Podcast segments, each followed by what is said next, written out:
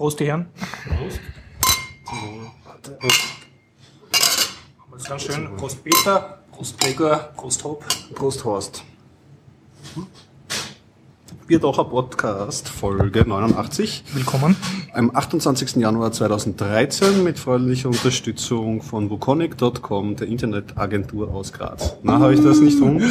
Sehr gut. Na, sehr gut. Und ich beantworte meine noch nicht gestellte rituelle Frage selbst, worüber wir heute reden werden. Der, wir haben Schön. den Peter da vom ähm, Smart Home, Smarter Home Podcast. Podcast, ja. Und er wird uns hochgeheime Informationen leaken und allgemein äh, Nerdneuigkeiten sagen und speziell Richtig, ja. äh, sich ereifern über das coole Mac, MacPie. Magazin vom Raspberry Genau. Pi. Wir haben zum zweiten Mal schon hier, worauf wir besonders stolz sind, den Hop von der Python User Group Austria gefladert und Yeah, der wird welcome. reden über Brighton, Ja. über den Peter Burgerthofer, Mhm. deutschen Podcast und jetzt habe ich das dritte vergessen. Ich auch. Wird schon. Okay, wird schon werden. Ich hab's aufgeschrieben. Dann haben wir ganz überraschenderweise heute den Gregor bei uns. Ja, der Gregor ist ja schon lange im Podcast, aber traut sich sonst fast nie Ein etwas sagen. ja. Speziell über, über allgemeine Nerd-Neuigkeiten und Ich News. rede einfach über Kladderadatsch. Ich werfe ihn ein, wenn Pause aufkommt oder auch nicht. Genau, ja. Dann wirst du so Themen Ja. wie, wie den Seitenblicke. Hashtag Mimux, äh, Fail, äh, Mimux Gate und so. Oder, ja, und so ein bisschen, bisschen Seitenblicke. So wieder kann man gleich am Anfang werfen, der Ellen Cox hat Linux-Entwicklung verlassen. Ah, man, ist, ist, ist, das war auch schon die News irgendwie. Passt. Okay, okay. Und ja, dann ist eben hier noch der Horst und der wird über so Dinge reden wie über das Barcamp äh, Medienbildung und über Austria Game Jam und über Nerd Attack, ein Buch, das er ausgelesen hat. Und damit übergebe ich das Wort an unseren ganz frischen Gast, nämlich den Hop. Gut, ähm, kleiner Nachtrag zum letzten Mal, ähm, weil du mich gefragt hast, wie viele, äh, ob wir, ob wir Neu Neuzugänge brauchen können für die Python User Gruppe. Habt ihr Ähm, das im Gremium diskutiert, ob Sie überhaupt Nein, das Leute nicht, aber wir haben fünf neue Leute gehabt bei der letzten Python User Gruppe. Ich, ich habe ich hab die Leute leider nicht fragen können, wie sie auf uns gestoßen sind, weil nur durch den sie, ich wollte gerade sagen, wenn sie durch diesen Podcast hier gekommen sind, dann herzlichen Dank und bitte kommt's wieder. ich eher nicht. Die meisten haben sich allerdings geschlichen, bevor es vorbei war, weil wir machen dann doch eher, eher länger. Ja, aber das ist verständlich. Wir machen doch eher länger und, und Mhm. die haben dann halt irgendwie zusammengepackt und, und freundlich gegrüßt und sind davon. Aber du meinst, Sie haben also die Zeit, die Sie da waren, waren, Ich Sie, hoffe waren doch. Sie angetan hoffe auch. oder sind die Augen immer größer geworden? Wir waren, wir waren nicht sehr high level diesmal. okay. Wir waren irgendwo so in der Mitte. Also ich verstehe dich richtig, du hast ein Herz, also die Payugat hat ein Herz für neu und frisch Immer, dazugekommene. immer. Wohl den Neulingen würde ich empfehlen, immer zur, äh, zum Python äh, Dojo zu kommen. Ähm, Neuigkeiten in dieser Hinsicht sind, wir haben den Termin jetzt umgedreht. Der wird jetzt immer am Mittwochstermin stattfinden, das heißt das nächste Mal im März. Das genaue- nächste Dojo. Das nächste Dojo, Coding genau. Dojo, okay, wird ja. an einem Mittwoch Mitte März stattfinden. Der genaue Termin wird immer erst einen Monat vorher festgelegt. Äh, und das, äh, da, kommen, da kommen wir schon zum nächsten Punkt. Das Februartreffen ist am 24. Und es wird irgendwie eine Veranstaltung zum Thema OpenStack geben. Wir Oh. schauen noch, wer da jetzt tatsächlich kommt und uns, das vorträgt und wir werden auch äh, andere Gruppen einladen und das hat das Potenzial, dass es ein bisschen eine größere Geschichte wird. Da hast du ja letzte Sonntag schon erzählt, dass vielleicht aus Köln jemand kommt. Genau, so irgendwas. Schauen wir mal. okay, gratuliere, gratuliere. Ja, und ansonsten ist von der Usergruppe nur mehr zu berichten, dass ich dein Thema aufgegriffen habe, nämlich äh, Brighton, und dass ich dort drüber vorgetragen habe. Also Das heißt, du könntest uns in diesem Podcast erklären, was Brighton ist. kann ich nachher machen, obwohl das Okay. wahrscheinlich nicht mehr als fünf Minuten hergibt. Oh, schade. Na gut, damit übergebe ich gleich an unseren zweiten Gast, den Peter. Peter, was gibt's, äh, was gibt's, wie können wir neidisch werden auf deine Zugriffszahlen? Du hast 6 Millionen Downloads Ungefähr pro Tag pro Tag, mindestens, ja. ja. Und, und draußen stehen diese, diese Werbevertreterschlange, die sagen, wenn sie ab und zu sich nicht Natürlich, negativ über die Automarke natürlich. X äußern würden, würden wir Natürlich. so und so viel Autos dieser Marke. Nein, ich kann mich kaum erwehren meiner Zugriffe, Ja, ja. weil ich auch täglich sende. Ja, ja. Wir, wir verstehen das. Ja. Du hast uns auch volles Facebook. Beta. Ah, ja, ich habe hab jetzt großen schon lange nichts mehr gemacht, mich Amazon. plagt das schlechte Gewissen. Na, wirklich, ja. Kriegst du so Fanpost, bitte Peter, schrei, Nein, äh, sende nein, doch leider wieder mal was. Leider so, das, nicht, das nein, ist nein. das, was dich plagt. Also der, Ja, die, die- die, Geschenkkörbe. Kann aber auch daran liegen, dass aufgrund der Schneelage der Postel nicht zu mir kommt. Das ist natürlich auch eine Möglichkeit. Na, aber was ich bekommen habe, ich habe eine Einladung bekommen von der Deutschen Telekom, das war sogar schon vor Weihnachten. Haben sie mich angeschrieben, ob ich nicht an einem Workshop teilnehmen will. Sie versuchen, man muss da ein bisschen ausholen, die Deutsche Telekom investiert ja viel Geld in den Smart Home Markt Okay. Wie so viele Telekom-Unternehmen. Ähm, das Problem bei Telekom-Unternehmen ist es, mit Telefon verdient man kein Geld mehr, mit Handy auch nicht. Internet ist de facto auch äh, schon irgendwie abgegrast. Was Das tun heißt, die jetzt, die Ex-Monopolisten? sie versuchen andere Serviceleistungen zu verkaufen. Klingeltöne? Zum Beispiel, ja, das gehört, gehört, gehört mit dazu. Die, ähm, sehe T-Mobile in Deutschland ähm, hat ein Paket, wo man Spotify, also es gibt einen Handyvertrag mit Spotify inkludiert und sowas. Das heißt, du kriegst Musik aus dem Handy. Ja, genau. Und das Spotify wird nicht vom, also Spotify Downloads werden nicht vom Datenvolumen abgezogen, Ah. sondern es ist flat. Wie die das separieren, habe ich keine Ahnung. Aber, Aber, auf solche aber Moment Schienen, einmal, gibt es nicht sowieso in Deutschland Handys, die eine Internet-Flatrate haben, wie bei uns? Oder? ja, aber die haben nachher auch irgendwie eine Form von Limitierung. Aha, so wie okay, wir. ja, das ist Flat so. ja, aber es geht dann irgendwann auf 64k runter. Genau, Also das sie Deckel dann Fair so. Use. Das, das, das, wird ist, glaube ich, das, was man nicht will. Mhm. Und wenn du dieses 1 Gigabyte Limit hast oder was auch immer pro Monat, dann wird das Spotify nicht abgezogen. Das heißt, in solche Richtungen gehen Mhm. wir jetzt, was verständlich ist. Du kannst mit Internet de facto auch kein Geld mehr verdienen. Aber da sind wir eigentlich genau dabei, oder? Das ist ja Netzwerkneutralität dann Ja, in dem Sinne. die heben sie damit Ein auf, ne? Service wird bevorzugt, es wird nicht ins Datenvolumen reingerechnet, das ist ein Deal zwischen den zwei Firmen. Absolut, aber du zahlst auch präventiv dafür, also im, im Vorhinein. Du zahlst, ich glaube, es kostet 5 Euro mehr und dann darfst du Spotify laden, so viel du willst. Ist fraglich, aber wie gesagt, das sind halt die Geschäftsmodelle und eines der Geschäftsmodelle ist eben, dass sie Smart, Smart Home Markt versuchen einzudringen. Ah, dass die Kühlschränke und Heizungsventile dann über die richtig, Telekom richtig, richtig. Na, die Telekom möchte eigentlich nur die Plattform dafür zur Verfügung stellen. Das nennt sich KiwiCon bei denen. Ähm, der Hintergedanke ist eigentlich der, den man von Android und iPhone kennt. Eine Hardware, die de facto dumm ist und einfach nur eine Plattform darstellt mit Interfaces und die Anbieter von diversen Hardware-Geräten dann Apps zur Verfügung stellen. Also du installierst dir eine, keine Ahnung, Koch-App, wenn du deinen Herd steuern möchtest, oder eine Wecker-App, die dich in der Früh aufweckt, oder eine Alarmanlagen-App, die deinen Zutritt kontrolliert oder sonst irgendwas. Das ist eigentlich die Idee dahinter. Und äh, der Grundgedanke ist einmal nicht schlecht, weil wenn du einen Internetvertrag kaufst, bei wem auch immer, dann bist du de facto ja online und dann kannst du gleich dieses Paket mitkaufen, diese Hardware, dieses Stück Hardware. Ja. Ein, Im Prinzip ist es nichts anderes als ein PC. Ein irgendein ARM-Prozessor, der da drin werkelt. Also ich glaube, da kann man schon einiges Brauchbares damit machen. Ich spreche damit jetzt mal die Hacker an.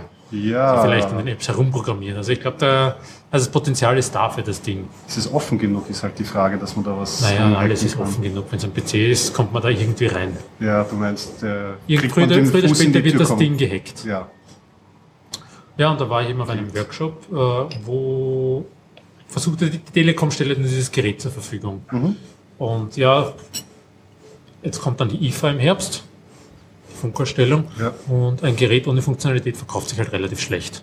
also sie brauchen Apps. Sie brauchen nicht die App, sondern eigentlich die Killer-Anwendung. So wie beim iPhone, dass man halt immer online ist, braucht man eine Anwendung dafür. Die Apps werden dann nachher von selber kommen, wenn, die, wenn der Need dafür da ist. Also eine Stufe davor. Eine Stufe Apps. davor, was könnte die Leute motivieren, dafür Geld auszugeben? Und da haben wir eben evaluiert, ähm, da waren mehrere Leute involviert in dem ganzen Workshop, hauptsächlich Leute, die sich in dem Bereich schon äh, sehr engagiert haben und sehr viel gemacht haben. Und es wurde eben evaluiert, was könnte für Leute eine, aus unserer Sicht eine Anregung sein oder nicht jetzt unbedingt eine Anregung, oder was ist aus unserer Sicht, Leute, die das schon, solche Technologie schon zu Hause haben, ähm, das Wichtigste an diesem Gerät oder dem ganzen Smart Home Markt. Äh, immer den Fokus auf Komfort. Muss ich ehrlich sagen, hat mich ein bisschen verwundert, weil ähm, Komfort ist nicht unbedingt das treibende Argument, um sich sowas zu kaufen. Normalerweise sind es Energieeffizienz, Sicherheit, was auch immer, aber nicht Komfort. Ja, Wenn ich ein Haus habe, dann, also Komfort ist immer das Add-on.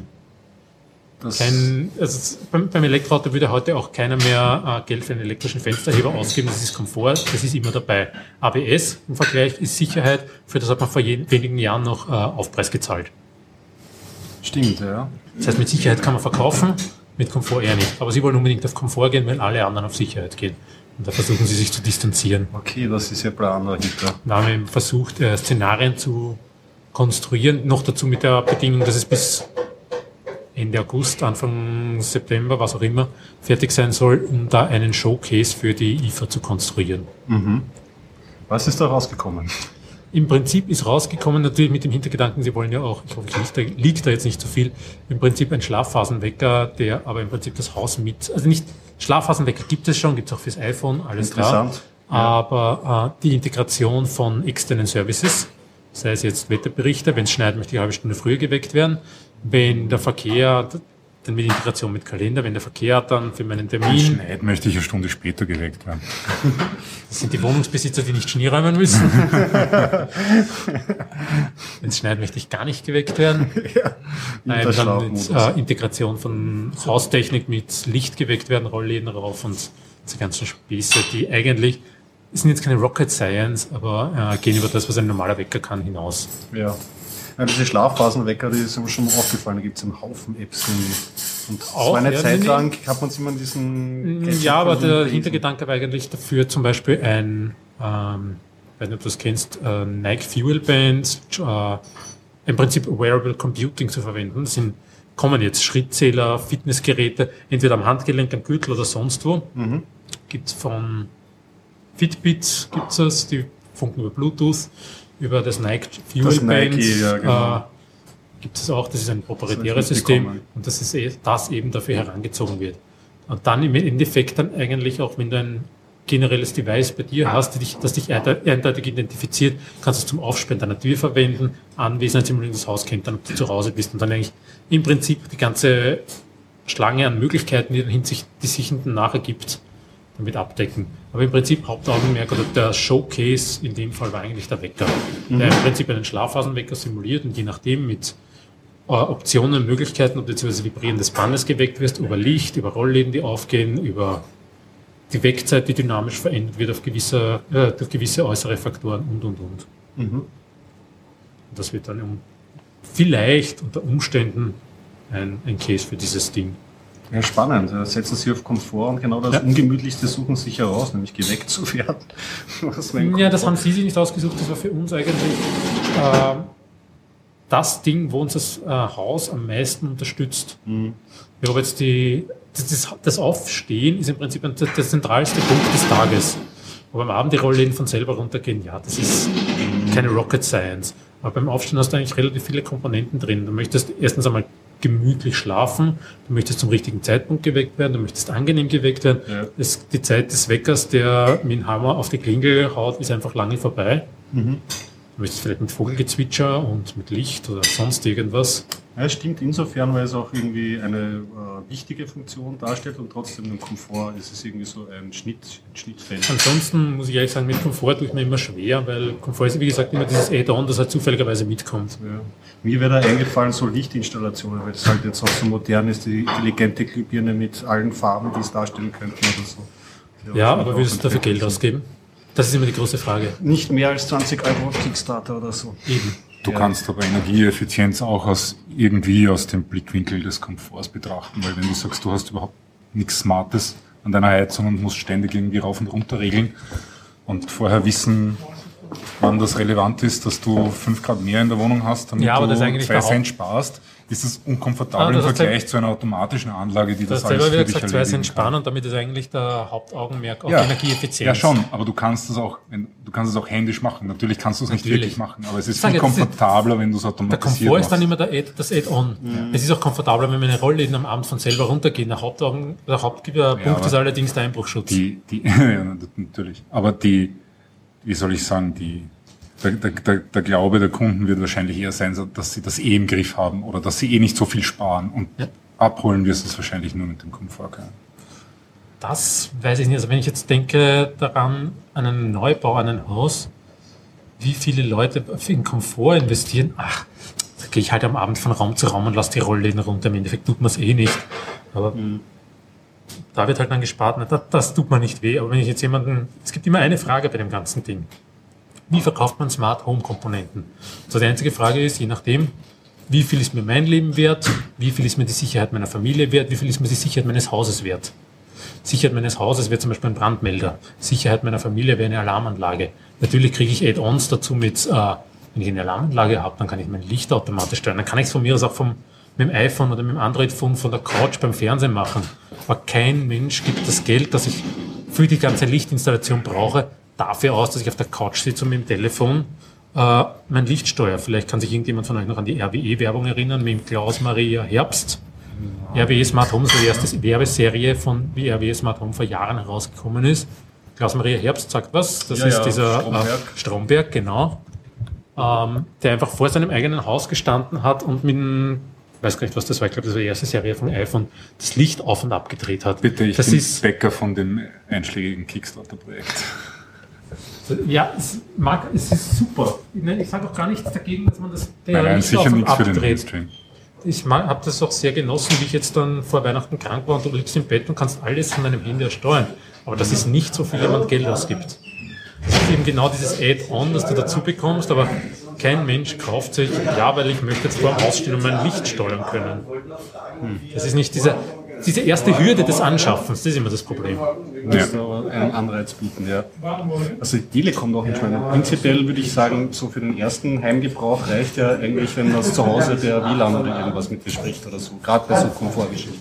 Wie beim Wecker Die oder so. Telekom deswegen, weil ähm, der Markt schreit danach, er möchte es aus einer Hand haben. Es gibt halt wenige Bastler am Markt, also nicht, die potenziellen Kunden sind nicht die, die mit dem Lötkolben in der Hand dastehen, sondern die wollen das alles aus einer Hand haben. Noch dazu ein vertrauenserweckendes großes Unternehmen. Das haben wir in Studien gezeigt, welche Unternehmen sind das? Das sind die Stromanbieter. Deswegen wird es in Österreich auch vertrieben von der EVN oder von der KELAG in Graz oder äh, Wien Energie verkauft jetzt äh, solche Lösungen, die sind übrigens von Max Cube, diese ganzen, das können Heizungssteuerung. Und äh, andere große Unternehmen werden eben Telekom-Unternehmen und deswegen auch in Deutschland macht das ziemlich Sinn. In. Österreich ist da, sind wir natürlich hinten nach, aber irgendwann wird es kommen. Ich finde das sehr erfreulich, also dass so große Unternehmen äh, nicht wissen, was sie tun sollen. Das schafft ja praktisch Jobgelegenheiten dann für Theologie- und Philosophiestudenten. Ja, so an für großes ja. Unternehmen sucht Steht zur Verfügung. Mal dezent, mal dezent eingeworfen. Sind Sie ein Großkonzern, wissen Sie nicht, was Sie tun sollen und wozu Sie eine Existenzberechtigung haben? Fragen der, Sie Horst Peter. wird, der Horst wird die E-Mails gerne weiterleiten an mich. Ja, ja, gerne. Ja. Schreiben Sie an den Biertaucher Podcast. Wir, wir leiten Unmengen an Mails. Die, Wir geben Ihnen Tipps, was Sie tun könnten mit Ihrer vielen Kohle. jo. Nein, ich glaube, nichtsdestotrotz ist es ein Markt in der Zukunft und es wird sich viel tun. Man sieht es auch jetzt, was ist da in, Deutschland? Die Consumer, nein, die Computer. Cebit ist das jetzt in Deutschland. Ah, die gibt es ja auch noch. Ja, ja, da tut sich auch einiges. Ja. 80ern. Cebit ist auch sehr smart home-lastig momentan. LG hat wieder Küchengeräte rausgebracht mit mehr Touchscreen als Kochfunktionalität. Endlich, bitte. Wann kommt sie, die twitternde, der twitternde Kühlschrank? Wird kommen, wird kommen. Also ein Kühlschrank mit Netzwerkanschluss steht, steht schon quasi. Blogging, ist das nicht eher was für Tumblr oder, nein, das oder Instagram? Ja, ja, ja. Nein, den Kühlschrank kann ich mir sogar nicht vorstellen, weil ich mir mal dann denke, ist ein Herd mit Touchscreen, ob das zielführend ist. Ich weiß nicht, ob die Designer auch wirklich kochen. Wenn du gerade einen Kuchen backst und die Hände voller Teig hast und jetzt möchtest du den Herd aufdrehen und Touchscreen, ob das so mit Scroll und mit der Wischbewegung, ob das so toll ist. Du musst einfach den, den Touchscreen direkt neben der Herdplatte anordnen. Ja, aber irgendwie müssen sie ja die Zeit überbrücken, bis die Stimmerkennung halbwegs hinhaut. Stimmt. Die müssen doch Sachen verkaufen und keiner kauft mehr ein neues Gerät, wenn es das gleiche kann, wie das, das sie schon daheim haben. Ja, aber der Touchscreen jetzt wirklich in der Küche der Bringer ist, wenn man die fett, fetten Hände... Fehlt der Küchenroboter mit Spracherkennung. Siri, bitte ein Spiegel. Ja? Ah, ja, ja, ja. Kommt schon. Ja, soweit dazu. Zweites Thema, wenn ich das gleich anbringen möchte. Ähm, letzte Woche bin ich über ein Magazin gestoßen. Für ein Raspberry freies Pi. Magazin? Ein freies Magazin im Ein PDF-Format. Im Sehr PDF gut, ja. momentan noch. Ich glaube, sie haben gerade das Crowdfunding zusammen, um die ersten zehn äh, Episoden zu Papier zu bringen. Seien wir präzise, frei im Sinne von gratis oder frei, im Sinne, von, ordentlich lizenziert? Ich glaube sogar beides, wobei ich ehrlich gestehen muss, ich habe die Lizenz gar nicht durchgelesen. Bin darüber gestoßen, es hat mich sehr an meine Jugend erinnert, die doch schon einige Jahre zurückliegt. Das, das ein oder andere an die äh, Computer machen Spaß-Serie von Chip mit diesen Robotern und Code-Snippets werden in dem äh, Magazin, die übrigens Codesnippets in Python, werden in dem Magazin auf virtuellem Lochpapier ange angedruckt. so total auf Retro. Zweifärbiges, ne? Wo Zweifärbiger, natürlich, äh, natürlich. Hat. Ich glaube, Und die wie Jugend, heißt jetzt dieses Magazin und worum geht es? themacpie.com. Das hat mit Macintosh zu tun? Mac hat's gar nichts zu tun, Mac mit Gustav, also Magazin. Mac mit Gusto? Mac mit Gustav. Das ist das G. Also Mac. Magazin, okay.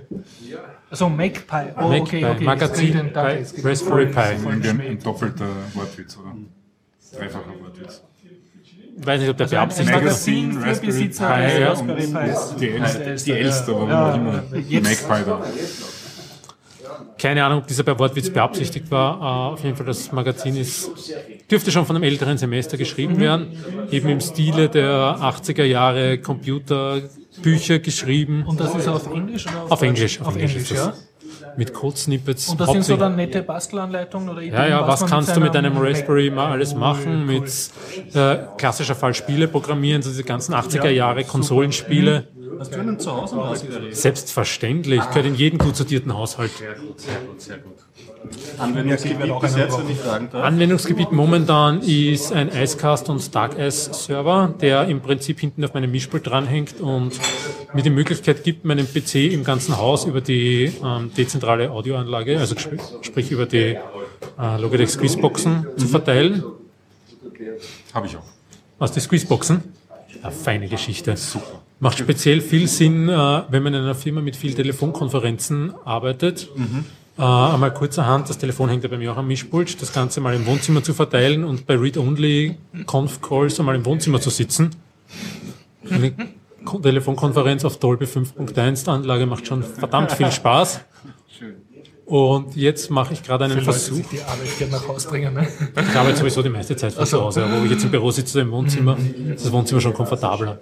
Also du streamst durch die gesamte Wohnung Sound. Ja, von A nach B überall hin, wo es mir gerade beliebt. Und zur Not was auch, sind die Squeezeboxen genau? Was, was Squeezebox ist im Prinzip ein Internetradio von der Firma Logitech, saugünstig.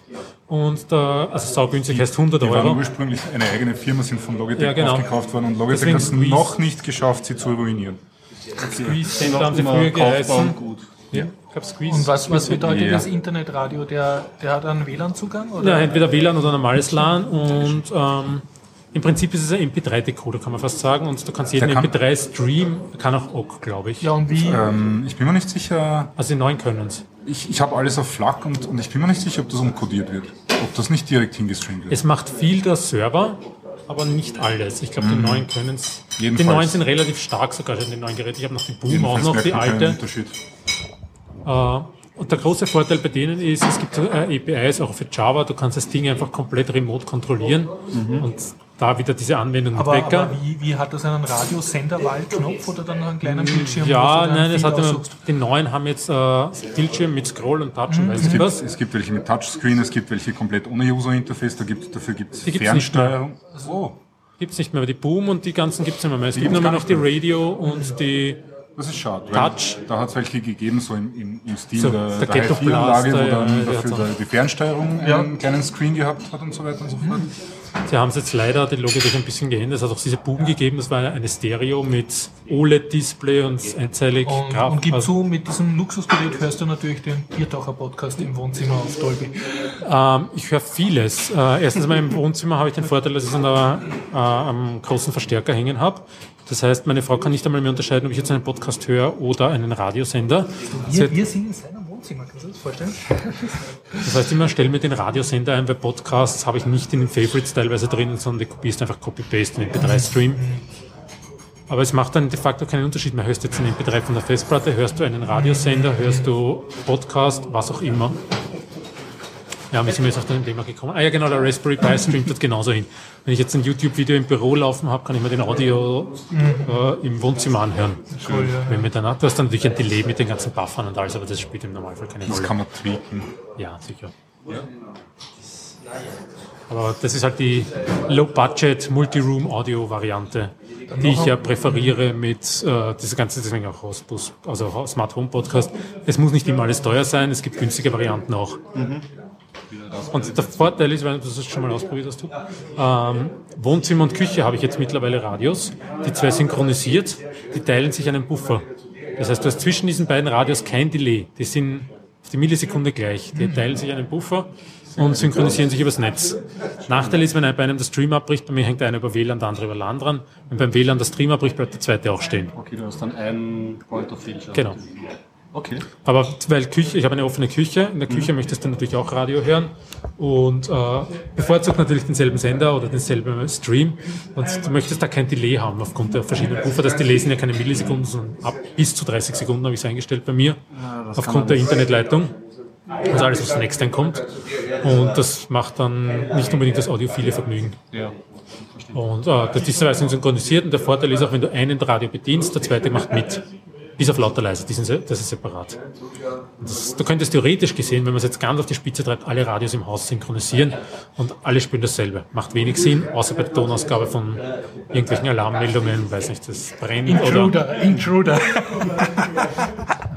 Und wenn es brennt, ist man es im Prinzip auch wurscht, ob es synchronisiert ist oder eine, nicht. eine kleine Soundbox. Und hast du schon Nützliches drinnen gefunden im Magazin? Konntest du auch schon wirklich drin schmökern? Gibt's Ich habe schon geschmökert, habe aber noch nichts nachprogrammiert. Ähm, nützlich, es ist, also es bringt dir einen auf Ideen, muss ich ehrlich sagen. Ich hoffe, ich werde jetzt nicht geschlagen. Ich habe mit Python noch nichts am Hut. So Leute soll es geben. Wieso schaust du in meine Richtung? Ich weiß auch nicht, woher die Faust kommt. Warum, warum? Nein, nein. Wieso? Ah, so. Ja. Wir, wir akzeptieren andere Computersprachen. Also. Nein, ich bin ja von, bin ja von der Java-Ecke. Okay. Das sind deine Schmerzen. Ja. Warum sollte ich dann ich noch leide sie nachtreten? Ich danke für das Sagst, Mitgefühl. du, sagst du nur noch einmal, wie man zu diesem tollen Magazin kommt? Sage ich nicht, ich googeln? schick's da in die Showno- Shownotes, dann kann jeder draufklicken. Okay, und The hier für die Leute, Magpie.com. die, die wie der Gregor zum Beispiel meine Shownotes nie lesen, vielleicht eine TheMagpie.com. TheMagpie.com. TheMagpie.com. TheMagpie.com. Nicht so schwer. Apropos Endlospapier, das hat mich nämlich auch nostalgisch gestimmt. Ich hatte ja früher noch am- für einen C64 einen Psychosher, ich weiß gar nicht mehr den Zahlencode nehmen, Psychosher-Drucker. Okay, so einen Nadeldrucker, ein Nadler. Acht, acht oder neun Nadendrucker war das. Der so richtig, also wirklich der Sound war schön, weil hat die so die erste, er, oberste Schicht des Trommelfells aufgeraut, hat man so das Gefühl. Das hat sich ewig eingebrannt. Und ich habe auch damals Tonnen an diesem Endlospapier gekauft. War super. Mit Lochrand. Ja, eigentlich schon. Also ihr unter Also, 30-Jährigen da ging ja- draußen, ja das war so, anders. wie man früher gedruckt hat. Nicht, nicht eigentlich schon, sondern ja. Habe ich dann Vor Internet. Vor Internet. Mein Ja. Vater hat mich ins Büro mitgenommen und dort haben sie irgendwelche, schieß mich tot, 24 Nadeldrucker gehabt. Die haben Das war auch 300, schon cool. 300 Zeilen die Minute gedruckt, aber nicht, aber nicht A4 breit, sondern 1,20 Meter breit. A20? Jetzt kannst du dir vorstellen, wie laut das dann ist. ja, da wenn das drüber raspelt. Ich habe keine Rockkonzerte gebraucht, um mein Gehör zu ruinieren. Ja, später hatte ich dann den Rolls Royce, den viele hatten, den Star L, L, LC10 oder so. NL10. hatte- NL10. Ja, den, äh, Und das war, das der war schon ein Klassiker. NLQ, Near Letter Quality. Der hat fast so schön Fast so drucken schön. können, dass du es für einen Brief machen konntest. Wow, fast. wow, ja. Dafür hat er aber auch, glaube ich, mit der Nadel viermal auf einer Zeile hin und her fahren müssen. Ja, es kam dann drauf an, man konnte ja auch die Qualitäten einstellen und Ja. dann ist man manchmal mehrmals drüber gefahren. Wahnsinn. Ja, ja, damals drucken war noch was Besonderes. Damals die gute alte Zeit. Ja, wir Ja. erzählen vom Krieg wieder mal. Na gut, ähm, Du äh, schieß jetzt mal los mit deinem Interview, oder? ach so. Ähm, ja, das Interview habe ich schon aufgezeichnet. Ich hoffe, der liebe Gregor tut das am Ende der Sendung ganz am Schluss äh, dran äh, kleben an Liegt's dem am Podcast. Serverchen? Liegt am Serverchen mit dem heutigen Datum. Dann teaser ich es nur kurz an. Also ich war beim Austria Game Jam, der dieses Wochenende war. Und ich war nicht bei der Schlussveranstaltung, sondern beim Besuchstag am Samstag und habe mit den Organisatoren geredet. Und meine Erklär mal noch kurz, was ist das? also Austria Game Jam ist der österreichische Ableger vom Global Game Jam. Global Game Jam ist ähm, sozusagen ein Wochenende, eben um dieselbe Zeit, wo halt weltweit Leute versuchen, innerhalb von 48 Stunden zu einem vorgegebenen Thema ein Spiel zu programmieren. Das Spiel muss äh, frei lizenziert werden, also Creative Commons Lizenz oder ähn- vergleichbare. Und das wird dann alles auf äh, hochgeladen und man kann jetzt, wenn man nach Global Game Jam auf die Seite guckt, kann man sich eben anschauen, was da in 48 Stunden rausgekommen ist, sich inspirieren lassen, die Projekte weiterentwickeln oder eben den Leuten sagen, ja, das ist so cool, macht es doch fertig oder macht es noch weiter. Und ist halt eine schöne Sache, speziell für Studenten oder Spieleliebhaber, die einfach einmal ein Spiel programmieren wollen oder auch äh, die jetzt sozusagen sich mit einer Sprache beschäftigen wollen und ein konkretes Projekt dafür suchen. Also wer jetzt zum Beispiel gerade Python oder Pygame lernt, kann dort hingehen oder wer jetzt sagt, okay, ich wollte eigentlich immer schon mal was mit HTML5 Games machen, aber war immer zu faul dazu dazu, der geht einfach hin und dann findet man sich dann so in Gruppen zusammen, zu einem guten Thema halt und dann, also mehrere Leute haben wir das da gesagt. Ich habe eigentlich bis jetzt bei, war ich bei allen dabei eigentlich und das war jetzt das erste Mal, dass ich nicht dabei war, weil, ganz toll, äh, sie waren sofort ausverkauft. Sie waren, ja, es kommt im Interview dann eh vor, also sie haben jetzt so viel Zulauf bekommen, dass innerhalb von ein paar Stunden sie praktisch ausverkauft waren. Und sehr schöne Sache. Sie werden also expandieren. Nächstes Mal wird es größer. scheint es gut zu, scheint gut zu gehen, ja. ja und ist auch also ein persönliches Erlebnis auch der Typ, mit dem ich letztes Mal zusammen programmiert habe in einer Gruppe. Mhm. Der hat mir jetzt erzählt, ja, also sie haben jetzt eine Spielefirma gegründet mit ihrer Engine. Also damals hat er mir nur erzählt, das will er machen und so und er hat das eine tolle Idee und jetzt ist er Founder, hat mir ganz stolz seine Visitenkarte mhm. gegeben. Also er lernt coole Leute dort kennen. Ja. Aber hallo, der Harald. Ja, scheint so, als wäre das Thema Spiele in letzter Zeit immer stärker vertreten. Also Spiele vom Subotron. Deindustrialisierten Hi. Gesellschaft. Servus Harald. Hi. La lassen wir den Typen da sitzen. Aber Na gut, dann würde ich sagen, übergebe ich das Wort an den Hop und ja, möchte endlich wissen, was Brighton wirklich ist. Brighton. Brighton. Um, ich hoffe, du bist nicht enttäuscht. Ähm, ich habe es mir angeschaut, um, um, um, ein bisschen das ja. Programm aufzufüllen beim Python User Group Treffen. Äh, Brighton steht für Python im Browser. Mhm. Äh, ich habe zuerst gedacht, das ist irgendeine Art Plugin für den Firefox oder sowas, aber nein, es ist einfach äh, ein äh, JavaScript, äh, das offensichtlich in der Lage ist, Python zu interpretieren. Also in Wirklichkeit ist, rennt JavaScript im, In Wirklichkeit Browser. rennt natürlich nach wie vor JavaScript im Browser. Mhm. Man kann sich das Ganze anschauen unter Brython.info. Ist recht einfach gemacht. In, in, man lädt sich einen Tarball runter und packt den auf seinem Server und bindet den dann in seinem HTML-File ein. Also du musst das am serverseitig installieren, damit das funktioniert? Naja, nicht wirklich installieren, du musst nur dieses JavaScript irgendwo zur Verfügung stellen, damit sich der Client Also das ist ein riesiges JavaScript, das könnte so, ich auch so auf meine, auf meine Offline-Seite machen, ja, wenn ich das bei Natürlich. mir haben will. Ja, ja. Okay. Das ist kein nichts, was am Server mhm. ausgeführt okay. wird, das ist nur zum Runterladen. Mhm. Und das bindest du dann einfach ein per per, per Script-Tag in, in, in, deinem HTML.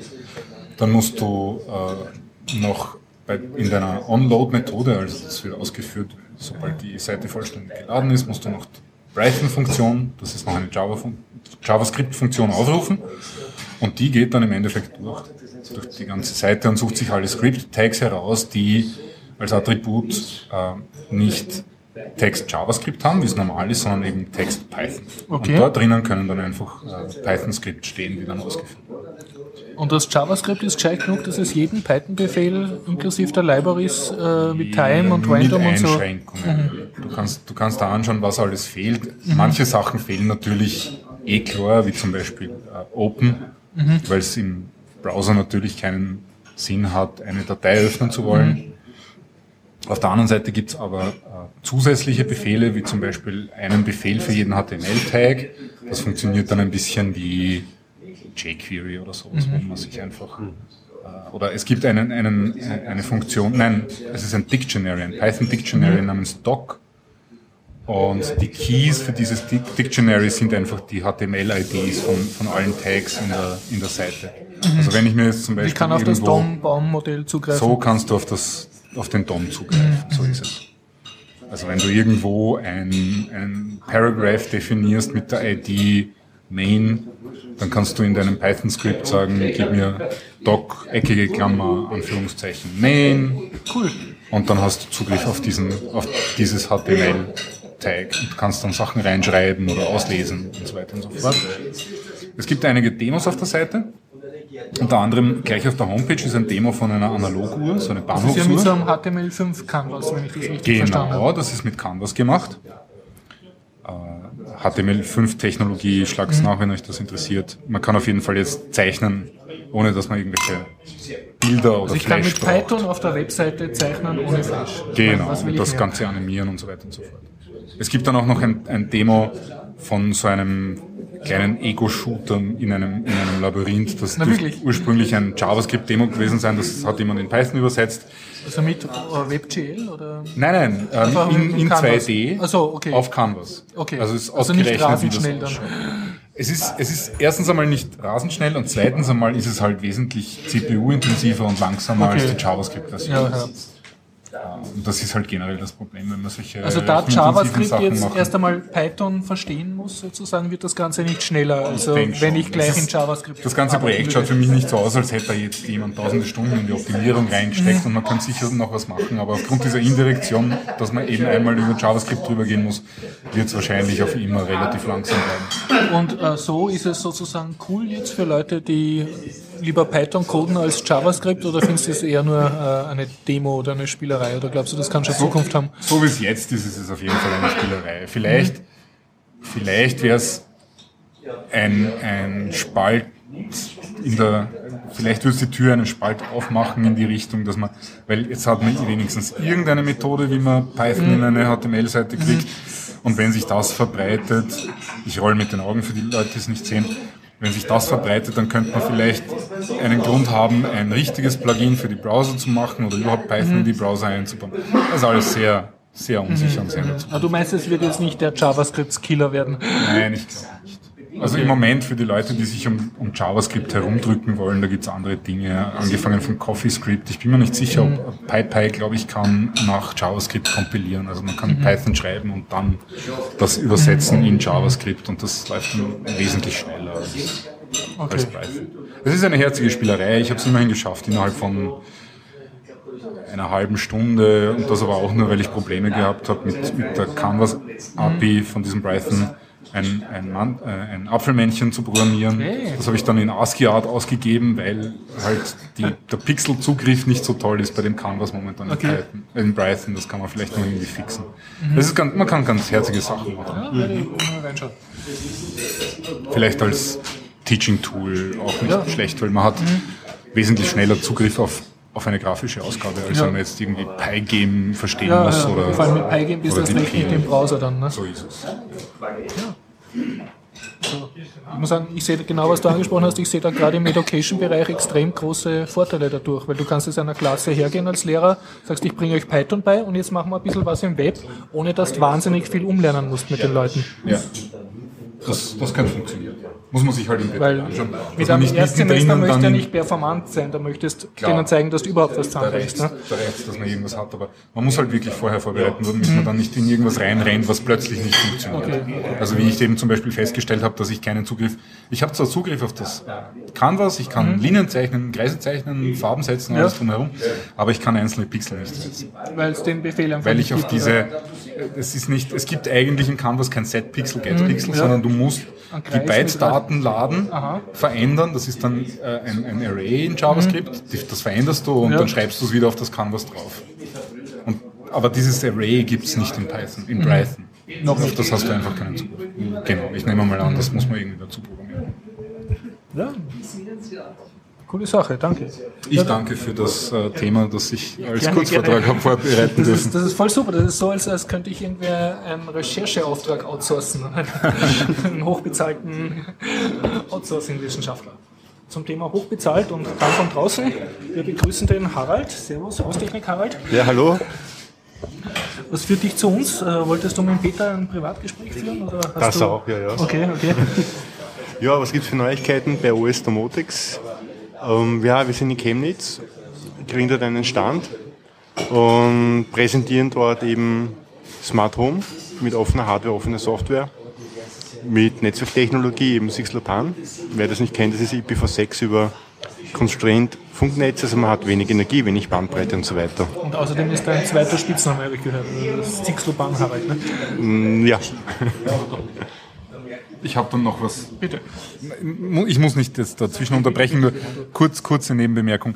Ähm, Im MetaLab ist jetzt äh, aufgetaucht, wieder dieses Metasense zu äh, aufzutauen. Das ist ein, ein altes Projekt, wo man, ja, da hat man im, im Internet nachschauen können, ob, ob gerade was los ist im MetaLab. Achso, so wie eine Java-Kaffeekamera fürs, fürs Meter. So quasi einfach ein, ein, ein, ein buntes Birndl auf der Homepage, wo man nachschauen kann, Ja. ob man einen Schlüssel braucht, um reinzukommen. Früher war das noch relevant, inzwischen ist das ja nicht mehr so mit 24 Stunden Anwesenheit im MetaLab. Äh, jedenfalls, das Ganze ist dann ein bisschen aus dem Ruder geraten und die Leute haben jetzt Ideen wie CO2 und Kohlenmonoxid-Level messen im, im Chemielabor. und ich weiß es nicht. Nerdüberwachung. Jedenfalls, ich habe sie in eure Richtung geschickt. Ich habe ihnen gesagt, sie sollen sich bei euch informieren, wie man das sinnvoll macht. Ja, was gibt's noch Neues? Ähm, es gibt einiges Neues. Ja. Also wir haben jetzt demnächst eine neue Version für den Edge Router. Das heißt, es beruht auf einem neuen Kernel 2636. Was kann sie besser? Schneller ist der Kernel. Man hat jetzt mehr Platz im Root-File-System. Was ist noch neuer? Ja, genau, und dann ist jetzt dabei ein HTTP Core Proxy. Das heißt, du kannst es über HTTP Anfragen stellen, die dann über das Proxy-Skript umgesetzt werden in, in Core, UDP. Das bedeutet eben, du kannst es über die Ferne, über IPv4, wenn du willst, über den Core-Proxy auf IPv6 zugreifen und die Werte im Core-Protokoll, das eigentlich über UDP funktioniert, die Werte abfragen. Warum geht das? Das hat den einfachen Grund, dass man HTTP auf, dass man HTTP auf Core einfach mappen kann, weil es im Prinzip äh, das gleiche Protokoll ist, nur über UDP. Also das gleiche Protokoll meine ich, äh, verwendet die gleichen HTML-Befehle, nämlich put, also get, put, delete und post und verwendet auch die gleichen Rückgabewerte wie 404 und so Sachen. Dadurch lässt es sich ganz einfach mappen. Und ich habe in die Community rausgeschickt, ja, es wäre doch recht nett, einen, einen Proxy zu haben. Und für Squid gibt es ein Plugin, dass man Koop reden kann und eben einen Proxy machen kann. Nur der Squid ist ja relativ groß. Das hat das Mekal gehört, der Göster. Hat gemeint, aha, aber das ist ja viel zu groß. Und einen Tag später kam ein CGI-Skript, was genau das macht. Vom Göster. Vom Göster. Das wird eben morgen eingecheckt und dann kann man auf die Shownotes verlinken, wenn es interessiert. Das ist in der Bash geschrieben und funktioniert wirklich. Das ist genial. Ja, auf Deutsch, was kannst du nicht machen? Damit kannst du deine IPv6-Geräte äh, besser steuern? Oder? Naja, zum Beispiel, nimm an, du hast irgendwo ein Haus, wo die Eisbären herumlaufen und du eigentlich nur einmal im Jahr bist, nämlich ah, zu Weihnachten zum Beispiel. Ne? Jetzt hast du dort leider ja nicht so tolle Provider und hast jetzt ein kleines Mode, wo man eine SIM-Karte reinsteckt, aber leider genattet mit IPv4 und hin und her. Jetzt kannst du dort einen Edge-Router hingeben, aber der redet ja nur IPv6. Okay. Über dieses Skript hast du jetzt die Möglichkeit, jeden Knoten abzufragen über IPv4. Und kannst es über die Ferne, über IPv4, mhm. IPv6-Knoten abfragen. Okay, mit dem Core-Protokoll, also obwohl du nur HTTP-Zugriff brauchst. Obwohl die kaum Chat das Internet hat, kannst du genau. der Befehle geben. Mhm. Vorheizen, während du noch hinfährst und so. Ja, genau. Okay. Das heißt, du hast die Möglichkeit über HTTPS oder irgendwie reines HTTP, TCP auf IPv6 zuzugreifen, auf UDP Core-Protokoll. Und gibst einfach die URL an, gibst als HTTP-Doppelpunkt statt Koop-Doppelpunkt. Aber ich habe im Wesentlichen das Wort einfach verstanden, aber ich glaube dir das voll, so wie du das sagst. Ja, ich meine, alle, die wissen, wie ein Browser funktioniert und was URIs sind und HTML, äh, Anfragen, die werden das so ungefähr verstehen. Okay. Wenn man sich näher dafür interessiert, wo kann man da nachschauen? Also wo tust du dieses Projekt vorstellen? Ähm, am besten man geht auf osdomotics.com ja. in das Wiki. Und dort? Dort gibt es ähm, Ideen. HTTP Coop Proxy. Okay. Dort wird es genau erklärt, der Aufruf über HTTP und, und wie man das bedient. werden mit der Information dort was anfangen. Ja, genau. RGB jetzt schon? Mm, nein. Ah.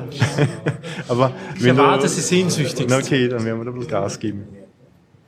Ich brauche eine RGB-Treppenbeleuchtung. Mhm. Ich brauche auch eine. Zum Rot, Aufwachen. Rot, grün, du auf der Treppe?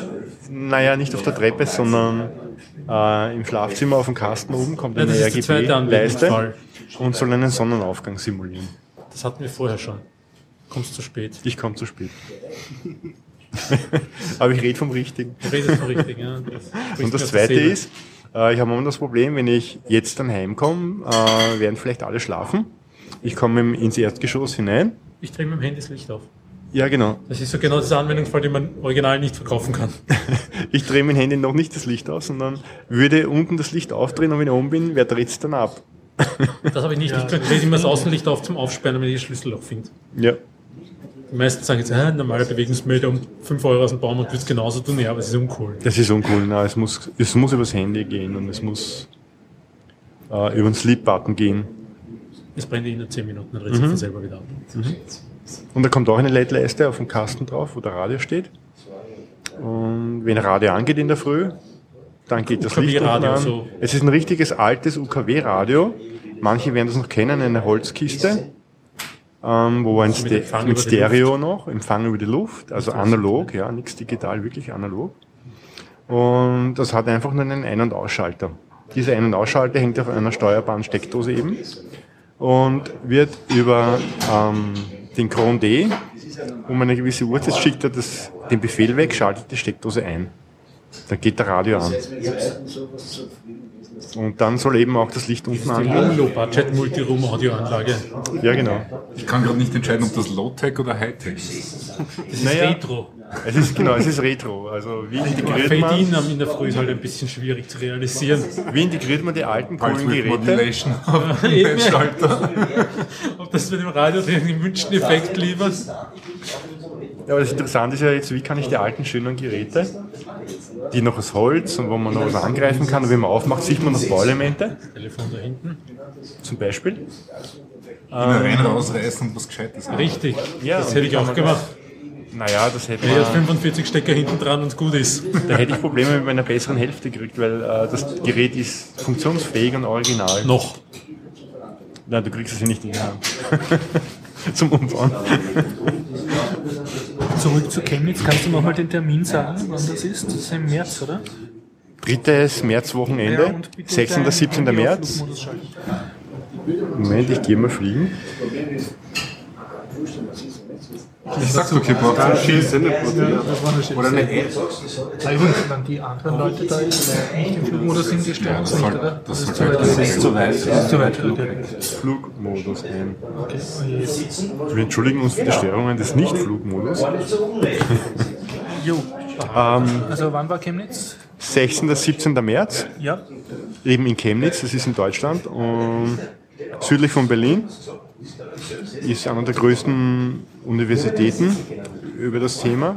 Das heißt, Die größte. Äh, es ist eine der größten Linux-Veranstaltungen, die auf einer Universität stattfinden, eben Universität Chemnitz. also sagen wir so, es ist der Linux-Tag mit einem der besten Rufe im deutschsprachigen äh, Raum. Obwohl es auch andere Gute gibt, gibt aber sehr Chemnitz gute- ist einfach speziell. Chemnitz ist einer der herausragenden noch. Man kann sagen, in Deutschland gibt es so drei, vier herausragende Dinge. Eins davon ist die Linux-Messe Berlin, die ist nicht schlecht. Da, da geht es halt eher darum, wie präsentiert man in einem Messe-Outlook äh, Linux. Ich muss sagen, das geht, gelingt ihnen recht gut. Und in Chemnitz ist es eher so, da werden sehr viele Community-Projekte in universitärer Umgebung präsentiert. Und das ist eh einfach cool mit Abendprogramm und toller Show und allem drum und dran. Es ist halt so, dass dort eine riesige Unihalle ist ne? und jedes Projekt, das, für, äh, das was auf sich hält, hat dort sein kleines Standal. Zum Beispiel ist eben OS Domotics. Ne? Aber auch, ich hab, wie ich das erste Mal dort war, habe ich einen Tag gebraucht, nur um, die, um diese eine Halle zu durchwandern, weil da waren halt so Stände wie Linux für Afrika und Edubuntu und so äh, Typen, die Roboter gebaut haben, die du fernsteuern kannst. Und andere, die haben wieder PostSQL hat ihn dann an, an Stand gehabt. Also, du hast einfach zu tun, einmal allein um Community stand. nicht Smart Home fokussiert. Absolut Linux Alles fokussiert. gibt es dort. Es gibt auch Stände eben über DDWRT, OpenWRT, über Musik. Das heißt, da gibt es auch eine, ganze, eine eigene Musikabteilung. Es gibt auch eigene Hardware-Abteilungen dort. Was haben die gebaut? Ich weiß gar nicht mehr. Irgendwas mit FPGAs und Linux und Re Parallelrechnern. Ja, und es gibt jede Menge Tracks und Vorträge halt wie auf jedem Linux-Tag, aber es gibt dann wirklich, du hast auch einfach nur, wenn du so reingehst, du hast nur, nur zu tun, bei den ganzen Standorten umeinander zu schauen. Es hat einen guten Ruf und ist für Freaks eigentlich einer der Linux-mäßigen, also Linux-Veranstaltungen. Also ich kann es auch nur empfehlen, also wer nach Chemnitz fahren will oder auf einen guten Linux-Tag fahren will, einfach nach Chemnitz fahren. Es ist auf BSD dort, FreeBSD, alle möglichen BSD-Arten. Ja, genau, jede Linux-Distro hat natürlich auch ein eigenes Standard, wo sie dir erklären, warum ihre Distro besser ist als die vom Nachbartisch. Ne? Ja, nicht nur das, sondern ich habe eine Frage gestellt über damals Virtualisierung. Dort stand ein junger Mensch, ich nehme an, der war 25 und hat mir wirklich hochtechnisch äh, total äh, motiviert eine halbe Stunde erklärt, bis ins letzte Detail, wie sowas funktioniert. Ah, das war fantastisch für mich. Ich meine, ich bin auch Techniker, ich kenne mich ein bisschen aus. Und ich muss sagen, das war brillant, was der erklärt hat, Ihr Standbetreuer. Also hast gleich die richtige Person getroffen, die dir das gescheit erklären kann. Ja, nicht nur gescheit, sondern wirklich, von, also wirklich mit ja. Fundament und mit Know-how und Wissen, bis ins wirklich kleinste Detail. Ich meine, man muss dann halt wirklich was verstehen, weil das ist sehr, sehr, sehr äh, präzise und technisch gewesen. Und wenn man da halt nicht mitkommt, muss man halt noch einmal wem daneben fragen und dann kriegt man es vielleicht irgendwie auch für normalen Menschen verständlicher erklärt. Ich erinnere mich, der eine, der damals bei uns mitgefahren ist, der hat ja gesagt, er lernt jetzt Blender. Ne? Und hat er dort sich ähm, kurz Ja, genau. zusammengeguckt mit, der- mit dem Typen vom Blender-Standard. Ne? Und die haben ihm das halt wirklich super gezeigt. Und auf der Rückfahrt vom Zug hat er schon die ganze Zeit mit Blender herumgetan. Mhm. Ja, also das sind wirklich Experten auch. Also wenn du man wirklich gezielt was lernen willst, ist das super. Ne? Dass Ja, genau, du es gibt dort die Leute triffst. Grafik 3D ist vertreten gewesen. Es gibt eigentlich ziemlich viel dort. Also quer durch den Gemüsegarten. Okay, dann drehe ich dir damit das Wort ab, Harald. Ja. So ist das also. Ja, und äh, Peter, ähm, Haupt, wollt ihr, habt ihr noch irgendwas zu sagen? Nein, ich warte jetzt endlich auf das Thema iPhone. Ah ja, okay. bitte. Ähm, wieder ein Nachtrag. Ich habe ja erzählt, dass ich Podcasts eher so im, im Blog höre. Ich glaube, das habe ich nicht on air erzählt. Ähm, und deswegen war ich beim letzten Mal nicht da, aber war ich noch ein paar Folgen hinterher mit dem Biertaucher Podcast. Ähm, habe die restlichen Folgen nachgehört und dabei ist mir kurz aufgestoßen, dass der Peter beim Thema Thermostate sich gewundert hat, was eine blinde Person denn um Gottes Willen mit einem iPhone anfangen können Die, soll. der Hintergrund der Geschichte war der, weil mich mal ein Hörer angeschrieben hat, der eben seine Heizung regeln möchte und das macht er über Homematic und über eine iPhone-App. Und das Ganze ist mir irgendwie ganz eigenartig vorgekommen, den habe ich dann einmal gleich, ich weiß gar nicht, habe ich Telefon, glaube ich, habe ich mit ihm geredet. Und er hat uns eben sehr bildlich äh, erzählt, wie er, ein Blinder, seinen Holzvergaser, also einen Scheitholzofen anzündet und wie der das regelt. Und da ist eben auch ähm, Temperatursensor von Homematic mit einer App fürs iPhone, die auf die Homematic zugreift. Also ganz, ganz, also für einen Sehenden, für mich persönlich ganz eigenartig. Ich nehme an, du wunderst dich generell, wie man mit ja, einem wie man ein iPhone, ein Touchscreen äh, als Blinder agiert. Ja, aber es ist, äh, man muss dazu sagen, und ich breche jetzt einmal eine Lanze fürs iPhone, auch wenn das in diesem Podcast vielleicht ein bisschen unbeliebt ist. Das iPhone ist da auch weit, weit voraus allen anderen Herstellern. Genau die, ja. Nummer? Welche Nummer ist das? SH011, Führer Special 1, Heizungssteuerung und Homematic. Gut. Ähm, also wie gesagt, das iPhone ist hier weit, weit voraus allen anderen Herstellern und man kann sich das immer wieder anhören von, von sehbehinderten Personen. Ähm, sehr eindrucksvoll ist zum Beispiel gewesen vor zwei Jahren am A-Tag, kann ich noch erzählen, äh, eine Live-Demo von sowas. Ähm, dass, dass äh, die, die Unterstützung für, für sehbehinderte Personen ist am iPhone bereits auf dem Betriebssystem-Level voll integriert. Das heißt, ein Abprogrammierer braucht praktisch nichts tun und seine App ist für eine blinde Person vollständig benutzbar. Aber wie kann ich mir das jetzt vorstellen? Äh, der tut jedes Icon vorsprechen oder vibrieren? Oder wie Ja, ich werde euch das jetzt nicht im Detail erzählen. Stattdessen möchte ich euch auf einen anderen Podcast Okay. verweisen. Ich bin mir nicht sicher, ob der nicht eh schon Erwähnung gefunden hat, aber es gibt einen, einen Professor auf der TU namens Peter Burgerthofer, der hat einen Podcast, eigentlich muss man anfangen, der hat eine Vorlesung, die da heißt Spannungsfelder in der Informatik oder so irgendwas. Ja, Und dort, dort hat er öfter äh, früher versucht, äh, Leute einzuladen, die die Vorträge halten. Aber In das war seine halt, Vorlesung. In seine Vorlesung, genau. Das war halt ein bisschen ein, ein logistisches Problem, weil du musst, du musst schauen, wie das mit Feiertagen, Ausfällen, Anreise und so weiter und so fort zu koordinieren ist. Deswegen hat er jetzt beschlossen, diese Leute stattdessen in einem Podcast zu interviewen und dieser Podcast heißt Peter Burgerthofer spricht mit.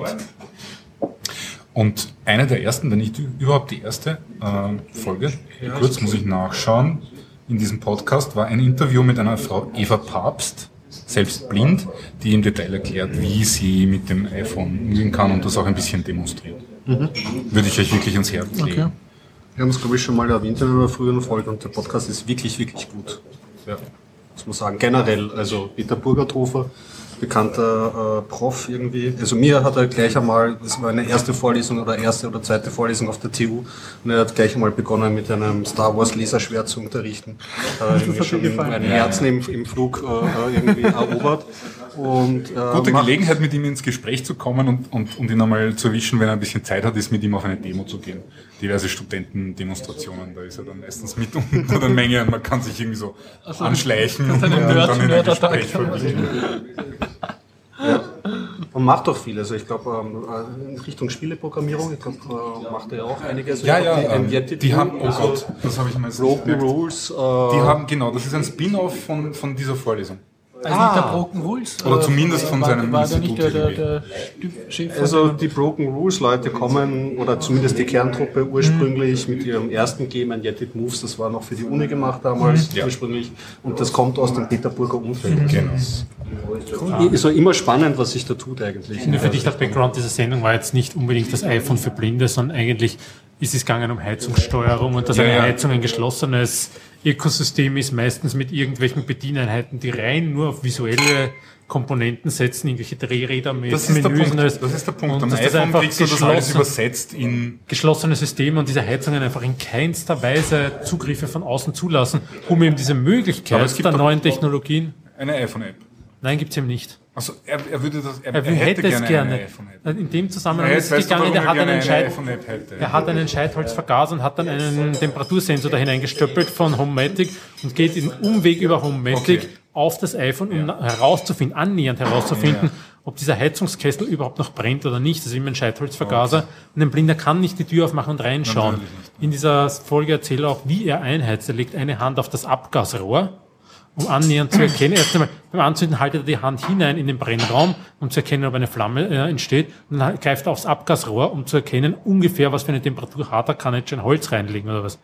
Und äh, in der Folge ist eigentlich darum gegangen, dass äh, Heizungen, das bemängle ich immer und immer wieder, Heizkessel, sei es jetzt eine Gastherme, sei es ein Pelletskessel, Ölkessel, was auch immer, einfach geschlossene Systeme sind und du hast keine Möglichkeit, von außen Informationen davon zu beziehen. Brennt das Werkel überhaupt? Habe ich Gas? Habe ich Pellets? Mir ist es vor ein paar Wochen passiert, dass mein Pellets-Lagerraum leer war. Das steht im Keller auf der Anzeige vom Pelletskessel, nicht einmal auf dem Raumthermostat. Und um das ist eigentlich gegangen. Und da sind ich, bin ja- ein, ich bin ein Sehender. Ich kann noch runtergehen in den Keller und kann das lesen. Mache ich zwar nicht täglich, aber vielleicht hier Ja, und da. schlimmer als das, da sind ja zwei Probleme im Weg.